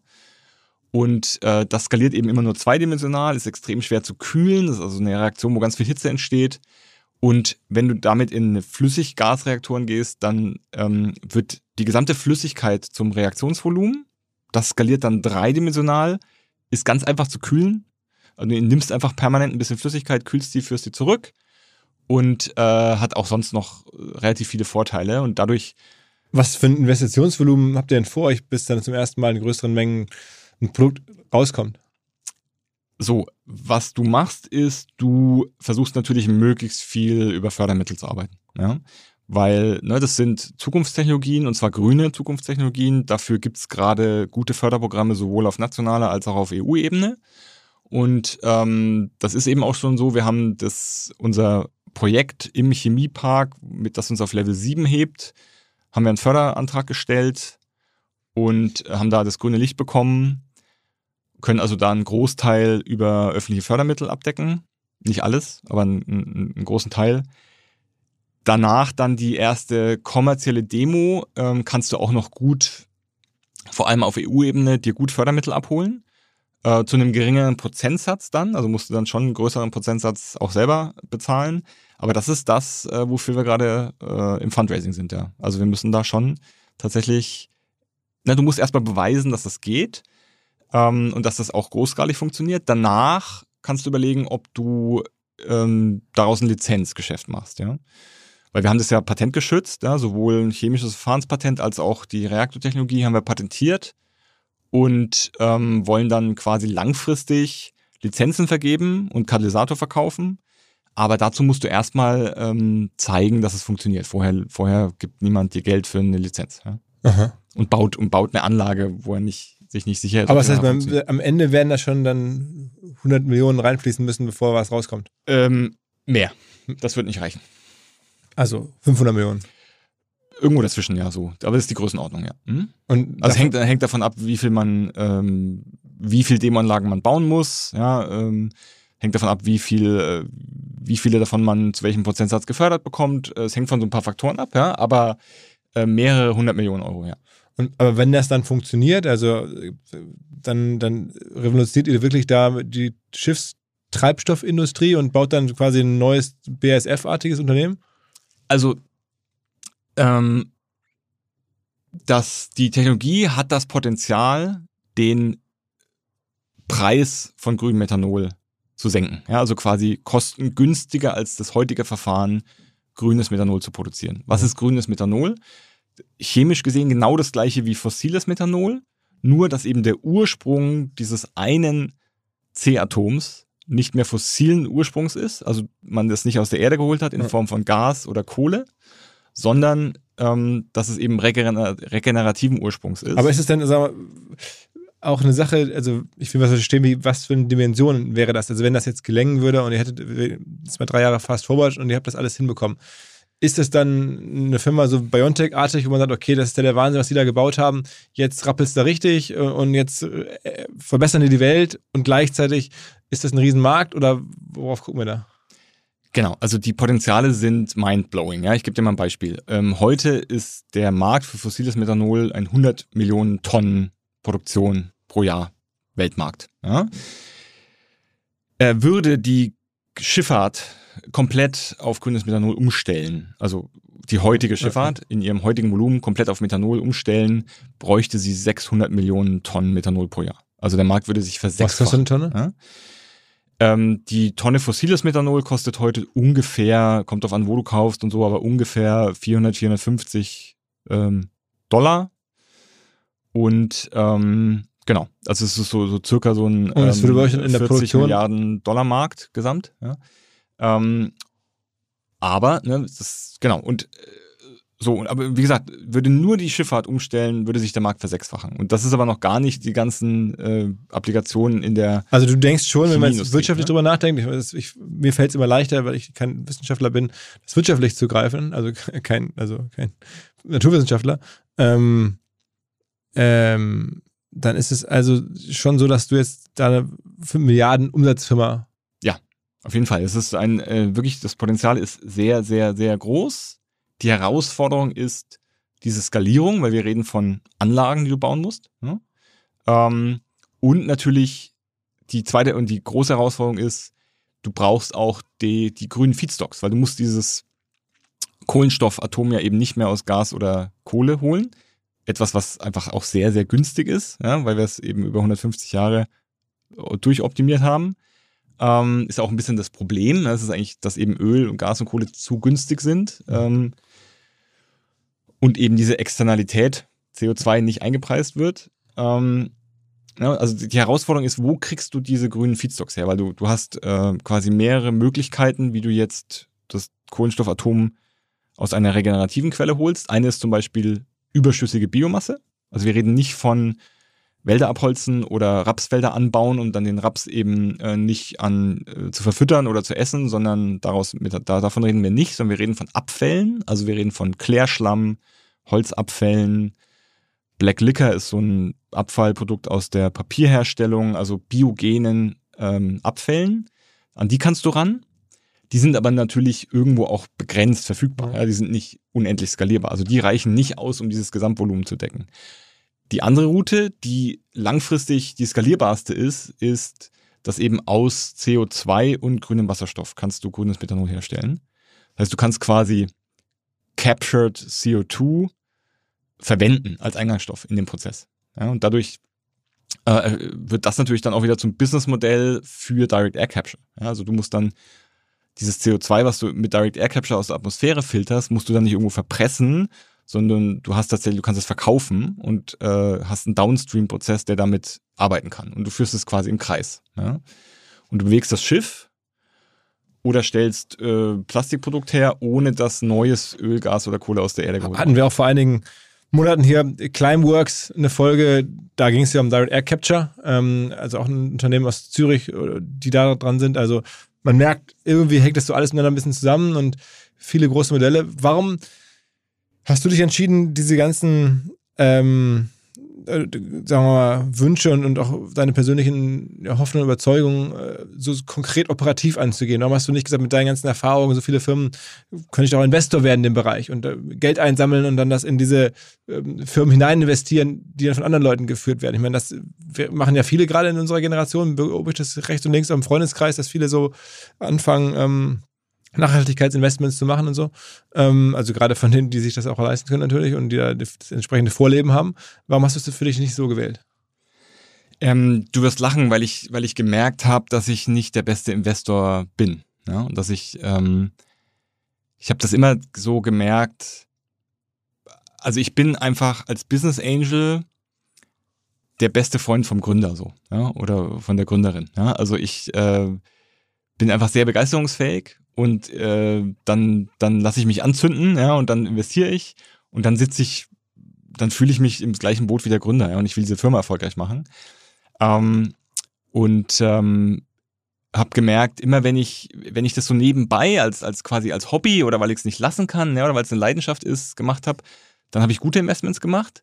In den Phasen, wo ich quasi mal mehr Zeit hatte und eben mal so dachte, hey, vielleicht wirst du auch Investor, vielleicht ist das ja auch deine Hauptbeschäftigung, ähm, habe ich dann eigentlich mehr Deals gemacht und war nicht selektiv genug und habe gemerkt, okay, das, äh, das ist einfach nicht das, was du beruflich ich, ich wäre da auch nicht der Beste wirklich, ja, weil du musst, darfst nicht vergessen, als VC, äh, du musst ja, du schaust dir 100 Sachen an und sagst ja 98 mal Nein, ja, und das, äh, ich bin nicht der beste Nein-Sager, ja, ähm, das ist tatsächlich ein ganz schön, ganz schön harter Job. Wie ist denn deine Perspektive jetzt? Also ich meine, du hast ja die, der Klimawandel drängt, die Zeit ist da nicht mehr viel da, deswegen auch nur die Beschleunigung bei den Verfahren bist du, wenn du dich so tief mit der Welt beschäftigt hast und hast ja auch ein Gefühl jetzt für Geschwindigkeiten, Firmenaufbau, ähm, wie lange dauert was, wenn man wirklich was macht. Also das hast du in den letzten Jahren ja viel gemacht und viel auch entstehen sehen. Ähm, auch Gelder in Bewegung gesehen. Bist du dann im, am Ende optimistisch, dass das alles zu lösen ist, was, was uns an Problemen bevorsteht? Oder sagst du, pff, das ist noch unklar und ich mache mir da eher Sorgen, was in zehn Jahren Plus ist? Ja, also es fällt schon manchmal schwer, optimistisch zu bleiben. Ja, wenn du die Wissenschaft anguckst, dann ist, ist, ist es schon sehr, sehr dramatisch, wie wenig CO2-Budget wir noch übrig haben. Ne? Ähm, man ertappt sich ja oft so, dass man denkt, boah, wir hätten das eigentlich alles vor 25 Jahren machen müssen, was wir heute machen. Aber wir hatten ja, glaube ich, auch ein paar Chancen, wo wir dann einfach, glaube ich, tatsächlich falsch abgebogen sind als Menschheit. Ähm, gab ja so ein, zwei Punkte bei, also bei globalen Energie, Konferenzen. Also ich habe mal gelesen, äh, auf irgendeiner Klimakonferenz in den, ich weiß gar nicht mehr, ähm, Anfang der 90er oder so hätte, hätte der damalige US-Präsident die Chance gehabt, tatsächlich äh, einen CO2-Preis global zu vereinbaren, ja, und äh, hat sich dann last minute irgendwie dagegen entschieden. Ich weiß gar nicht mehr genau warum, aber es, ist, es hätte auch anders laufen können. Das ist eigentlich immer so bei Geschichte, es hätte auch anders kommen können. Und das ist schon schade, aber was bringt uns das jetzt nach hinten zu gucken? Ja, ähm, weißt du, ich, äh, ich lese gerade auch äh, ein Buch, The Power of Now, ja, und ähm, weißt du, es gibt, es gibt eigentlich nur das Jetzt. Ne? Also das ist ähm, jetzt ist relevant und was du, was wir jetzt machen, was wir jetzt, äh, wie wir jetzt handeln, ist relevant. Und ähm, ja, also wir, ich glaube, wenn wir ähm, uns darauf einigen können. Also wenn wir jetzt uns nicht weiter damit aufhalten zu diskutieren, ob das Problem ein echtes ist oder menschengemacht oder nicht, ja, dann, äh, sondern die Dinge angehen, dann, dann können wir schon noch vieles äh, zum Besseren wenden. Also ich bin da schon optimistisch. Wir haben ja viele der Technologien, die wir brauchen, sind da. Ja, wir müssen sie einfach ausgerollt bekommen. Wir müssen eben vor allem solche Sachen wie Genehmigungsverfahren beschleunigen. Wir müssen einfach schneller werden ja, und wieder pragmatischer denken. Ähm, wir also brauchen, der, wir der, brauchen einen, einen, Preis auf CO2. Ja, wir müssen diese Externalität bepreisen. Ja, der, der Markt kann ja gar nicht funktionieren für etwas, was keinen Preis hat. Das, das, das kann man von keinem Markt verlangen. Das geht einfach nicht. Ja? Ähm, ein Markt kann nur auf Preise reagieren. Das ist so. Ähm, und ja, also und siehst du da Deutschland in einer guten Rolle? Ich meine, der Herr Käser, ehemaliger Siemens, der war auch vor ein paar Wochen in meinem Podcast, der sagt, also die besten Beitrag, den wir leisten können, auf den er hofft, ist, dass Deutschland oder Europa auch ähm, diese ganzen Technologien in die Welt exportieren kann, die dafür nötig sind. Also am Ende auch euch. Ja, nee, da, da bin ich komplett bei ihm. Also wenn du historisch guckst, das ist mir nochmal klar geworden, als ich mich hier eingearbeitet habe. Ne? Wie ich vorhin schon gesagt habe, wir haben diese ganzen großen Sachen haben wir alle erfunden. Also wie heißt wir Deutschen? Wir Deutschen damals, ja, ja, genau. Also Anfang des 19. Jahrhunderts. Ja, das ähm, war wirklich die absolute Gründerzeit. Ähm, und eben nicht nur so das, was man als, sag ich mal, Normaldeutscher kennt, also halt Benz und Daimler und, und ne, Automobil und so, sondern ähm, eben, wie, wie ich gerade sagte, auch die äh, in der Pharma ganz viele Impfungen, Aspirin, alle möglichen Sachen und eben. Ähm, ist das wieder möglich, glaubst du? Also gibt es wieder so eine ganze auch Erfinderszene an den Unis, in den jeweiligen Communities, Also wir haben, wir haben grundsätzlich, wenn du guckst, ne, mit, mit Fraunhofer, Helmholtz, Leibniz und so weiter, wir haben super Grundlagenforschung. Wir haben tolle Unis, also wir haben, es liegt nicht daran, dass wir keine guten Forscher in Deutschland haben. Wir haben auch immer noch wahnsinnig gute Ingenieure. Was uns ein bisschen abhanden gekommen ist, ist eben dieser und dieser Unternehmergeist. Ja? Also die, ich glaube, damals war das halt ein Erfinder und der hat dann daraus eine Firma gebaut. Ja? Und heute ist der Erfinder oft eben damit zufrieden, wenn er das Paper gepublished hat. Ja? Ähm, und das ist da, glaube ich, der Unterschied. Dazu kommt, glaube ich, dass es halt einfach die Welt viel komplexer geworden ist. Ne? Früher konntest du halt, Aspirin war eine Zufallserfindung. Ne? Das war ein Experiment, das ging schief und da kam Aspirin raus und man hat gemerkt, oh, das hat ja eine, eine positive Wirkung.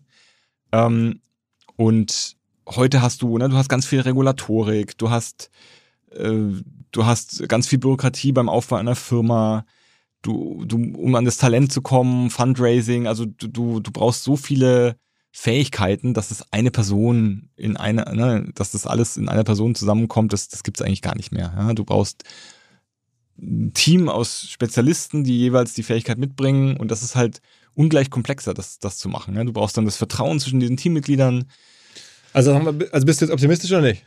Ja, doch, ich bin optimistisch, weil ich glaube, dass ein großes Potenzial liegt darin, ähm, wenn wir quasi solche Teams gebaut bekommen. Ja? Und ich sehe, mich kontaktieren relativ viele Leute, die sagen, hey, Christian, wie hast du das gemacht? Wie hast du dieses Erfinderteam gefunden? Und ich hätte auch Lust, ähm, quasi eine Firma mit, mit, mit einer guten Innovation und einem Klima-Impact zu gründen, aber ich, ich suche solch, äh, also ich, ich bin erfahrener Gründer und ich suche eigentlich so einen, so einen Wissenschaftler, ja, oder so eine Erfindung. Und ähm, gleichzeitig glaube ich, dass immer mehr Wissenschaftler jetzt auch überlegen, hey, da vielleicht können wir doch auch eine Firma draus machen, ja. Ähm, auch getrieben von diesem. Also wer, so, wer jetzt hier zuhört, das werden einige sein, glaube ich sofort, die sagen, ich hätte Lust zu gründen, ich habe schon gegründet, aber digitale Sachen. Ähm, ich würde gerne bei sowas dabei sein. Gibt es denn da Teams, die da quasi, die du da matchen könntest? Du sagst, Mensch, da gibt es eine ganze Reihe von Wissenschaftlern, irgendwie so, die, die man kennenlernen kann. Wie lernt man die kennen? Ja, genau. Es ist nicht so einfach, aber es gibt schon äh, Wege. Ne? Also du, du hast die, ähm, es gibt ja immer mehr Climate VCs, ja, die sehen relativ viel, die sehen auch oft äh, wissenschaftliche Teams. Welche sind da gut? Äh, du, es gibt, ähm, also Planet A hatte ich schon erwähnt, ja. es gibt den, den World Fund. Ähm, Tim Schumacher war auch schon mal hier, genau. Äh, es gibt, du, alle möglichen, also äh, Contrarian Ventures, also es gibt wirklich eine äh, ne, ne ganze Reihe von ähm, von äh, Climate Tech Fonds. Äh, ich glaube, die sehen auch viele Teams, wo sie sagen, da fehlt noch der kaufmännische Part. Das ist zum Beispiel ein logischer äh, Anknüpfungspunkt, wo auch viel passiert ist, so Unternehmertum, ne, die, die wirklich ein tolles Modell gebaut haben. In München, sie, Teil der Uni. Genau, an der Uni, wo sie eben nicht, äh, nicht nur die BWLer zusammenhocken und, und sondern irgendwie auch die gründungswilligen Ingenieure und, und Wissenschaftler dazukommen. Ähm, Karlsruhe, RWTH Aachen sind auch so Zentren, wo viel passiert. Auch an der WHU ähm, ist jetzt jemand, der sich um Entrepreneurship kümmert, der von der RWTH Aachen kommt. Das heißt, der kann da auch wieder gut vernetzen. Also man muss einfach gucken, dass man Leute. Bei mir war das der Dirk, wie gesagt. Ne? Ähm, ohne Dirk hätte ich den Marek nicht getroffen. Also du musst quasi diese, ja, so Netzwerker, die zwischen den Welten vermitteln können, die brauchen wir. Und ähm, die gibt's aber auch, ja. Und da kann ich auch gerne Intros machen. Ähm, und ähm, ja, ich glaube, wenn wir das hinbekommen, dann können wir wirklich tatsächlich super Technologie, tolle Firmen und das dann eben exportieren. Ja, weil das ist schon das, wo ich ähm, quasi ein bisschen äh, sagen muss, ne, quasi Verzicht und Verbote auf dem Weg, das, das kriegst du halt nicht exportiert. Ja? Also du kannst du dem, Inder, dem, dem Inder zu erzählen, nee, du darfst jetzt nicht äh, deinen Wohlstand erhöhen. Wie, ähm, wie machst du bei dir selber? Also fliegst du viel? Ja, ich versuche, ich versuche das schon zu leben. Also ich habe jetzt quasi die Policy, dass ich Inlandszüge gar nicht mehr mache, ja nur noch Bahn fahre. Ich bin heute auch mit der Bahn hier. Ähm, äh, ich habe fahre ein Elektroauto seit acht Jahren. Ich habe eine ähm, PV-Anlage auf ein, meinem zwei Fernreisen Haus im Jahr drauf. Man trotzdem. Ich mache ein, zwei Fernreisen im Jahr, ja, genau. Aber ich versuche halt nicht mehr drei Tage irgendwo hinzuchatten ne, und, und wieder zurückzukommen, sondern ich versuche dann äh, lieber nur eben ein bis zweimal im Jahr irgendwo hinzufliegen. Ich offsette dann, ne, ich weiß, äh, da wird, kommt nicht immer alles an. Ja? Also ich bin auch skeptisch, was Offsetting angeht, weil ich glaube, für zu viele Leute ist es dann die äh, Befreiung vom schlechten Gewissen, ja, plus das löst natürlich die, Ur die, die, das Problem nicht an der Ursache, an der Wurzel. Ja. Ähm, Das, genau. es, gab, es gibt eine äh, epische Diskussion, glaube ich, mit dir und unserem Stammgast Sven, ähm, äh, der hier auch immer wieder ist und der zum Beispiel Leaders for Climate Action kritisch sieht. Vor allen Dingen, glaube ich, deswegen, ähm, weil er sagt, Atomkraft ist zumindest als Brückentechnologie, glaube ich, wichtig, wenn ich ihn richtig verstehe. Ähm, und das siehst du äh, erstaunlicherweise auch so. Ähm, ich sehe das, ich das tatsächlich auch so, ja. Also ich, ähm, ich sehe das ganz klar, einfach knallhart, rational. Der Feind lautet im Moment CO2, ja. Und wenn der Feind CO2 lautet, dann macht es einfach keinen Sinn, bestehende Kernkraftwerke runterzufahren und parallel, um, um das, um das zu kompensieren, diese Grundlast, die uns dann fehlt, dadurch, dass wir dann Kohlekraftwerke hochfahren, weil das ist das, was wir die letzten Jahre gemacht haben, ja. Und das ist Irrsinn. Das ist Irrsinn. Ja, ja. Also wenn, wenn du Also das heißt, trotzdem kann man sich vielen Klimazielen verschreiben und trotzdem für Atomkraft sein. Das ist ja also immer noch für viele überraschend. Also gerade in Deutschland. Ne? Ja, also ähm, als, als Übergangstechnologie, ja, ähm, also ich, ich halte das für einen Fehler. Ich halte das auch für einen Fehler, den, den, ein, also eigentlich den größten Fehler, den Merkel gemacht hat, für mich. Ja. Also wir waren auch das einzige Land, das aufgrund von Fukushima irgend so eine Entscheidung getroffen hat. Ne? Also das ist, auch wenn du mal ins Ausland gehst, kein Mensch versteht, was Deutschland da macht. Wirklich keiner. Das kriegst du niemandem im Ausland erklärt. Ja. Ist einfach so. Ja. Und weißt du, das, an der Stelle bin ich zum Beispiel nicht d'accord mit Leaders for Climate Action, ist einfach so, ja, muss man auch mal aushalten. Man muss auch mal aushalten, unterschiedlicher Meinung zu sein. Ne? Ich bin auch, ganz ehrlich, ich bin FDP-Mitglied und stimme auch mit vielen nicht überein, was die FDP da gerade macht, ja. Also, ähm, ganz ehrlich, äh, Tempolimit 130 auf deutschen Autobahnen, ja, ähm, das würde einfach total viel Sinn machen. Ähm, wäre eine super easy Maßnahme, die CO2 einsparen würde und zwar sofort, ja. Und wenn du Bock hast, mit deinem Porsche äh, über die Straße zu brettern, dann gibt's diverse äh, Autorennbahnen in Deutschland, Nürburgring etc., wo du drauf kannst und dann fährst du da halt rum. Ja? Also guck mal, heute reitet auch keiner mehr mit dem Pferd auf der deutschen Straße lang. Ja? Das war irgendwann mal, haben das alle gemacht, ja, und irgendwann hat man sich geeinigt, nee, wenn ich, wenn ich Pferde reiten will, gehe ich halt auf den Pferdehof, ja. Kann ich doch weitermachen, ist ja kein Problem. Aber warum muss ich mit 270 über die deutsche Autobahn brettern? Das äh, macht aus meinen Augen keinen Sinn. Also ich ähm, drücke dir die Daumen und natürlich, äh, also wie so oft mittlerweile bei Gästen im Interesse von uns allen irgendwo, äh, dass es gut funktioniert. Ähm, und dass ihr da auch jetzt in den nächsten Jahren vorankommt, Geldgeber findet und dann mal gucken, ob du das, ob das neue Biontech ist. Wo sitzt ihr? Also Äh, wir sitzen in Berlin. Also Berlin hat ja einen tollen Wissenschaftsstandort. Berlin-Adlershof. Ja. Das ist eine mega Erfolgsgeschichte. Wurde mal für, also hat Otto Lilienthal damals seine ersten Flugversuche gemacht. Also die Wiege der, der Luftfahrt. Ähm, wurde dann nach der Wende ähm, zum Wissenschaftsstandort auserkoren. Wurde mal, glaube ich, für 10.000 oder 12.000 Wissenschaftler angelegt. Ich glaube, mittlerweile arbeiten da 30.000 oder so. Also es ist wirklich eine echt riesen das heißt, wenn das dann so gro- groß wäre wie Biontech, dann wäre nicht Mainz der Profiteur mit den Gewerbesteuern und so, sondern dann wäre Berlin auf einmal saniert. Richtig, also ja, jetzt hast du die, die Latte natürlich extrem hoch gehängt, aber klar, wer nicht, wer nicht hoch zielt, ja, der kann da nicht hinkommen. Also ja, gerne. Vielen, vielen Dank ähm, fürs Vorbeikommen. Äh, sehr natürlich äh, beeindruckende Laufbahn und mal gucken, was noch so wird. Alles klar. Danke dir, Philipp. Christian. War super. Ciao, ciao. Ciao.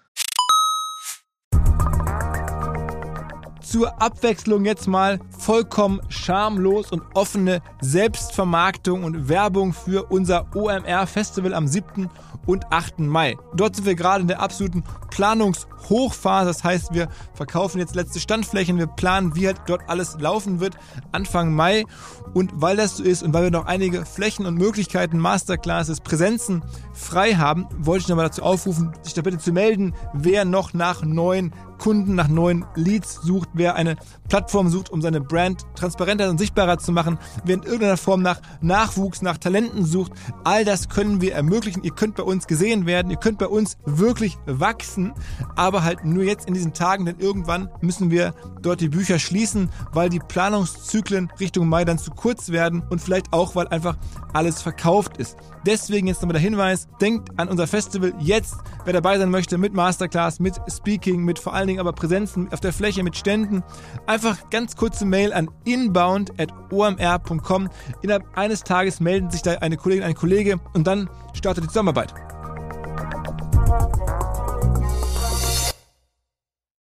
Zurück zum Podcast. Dieser Podcast wird produziert von Podstars bei OMR.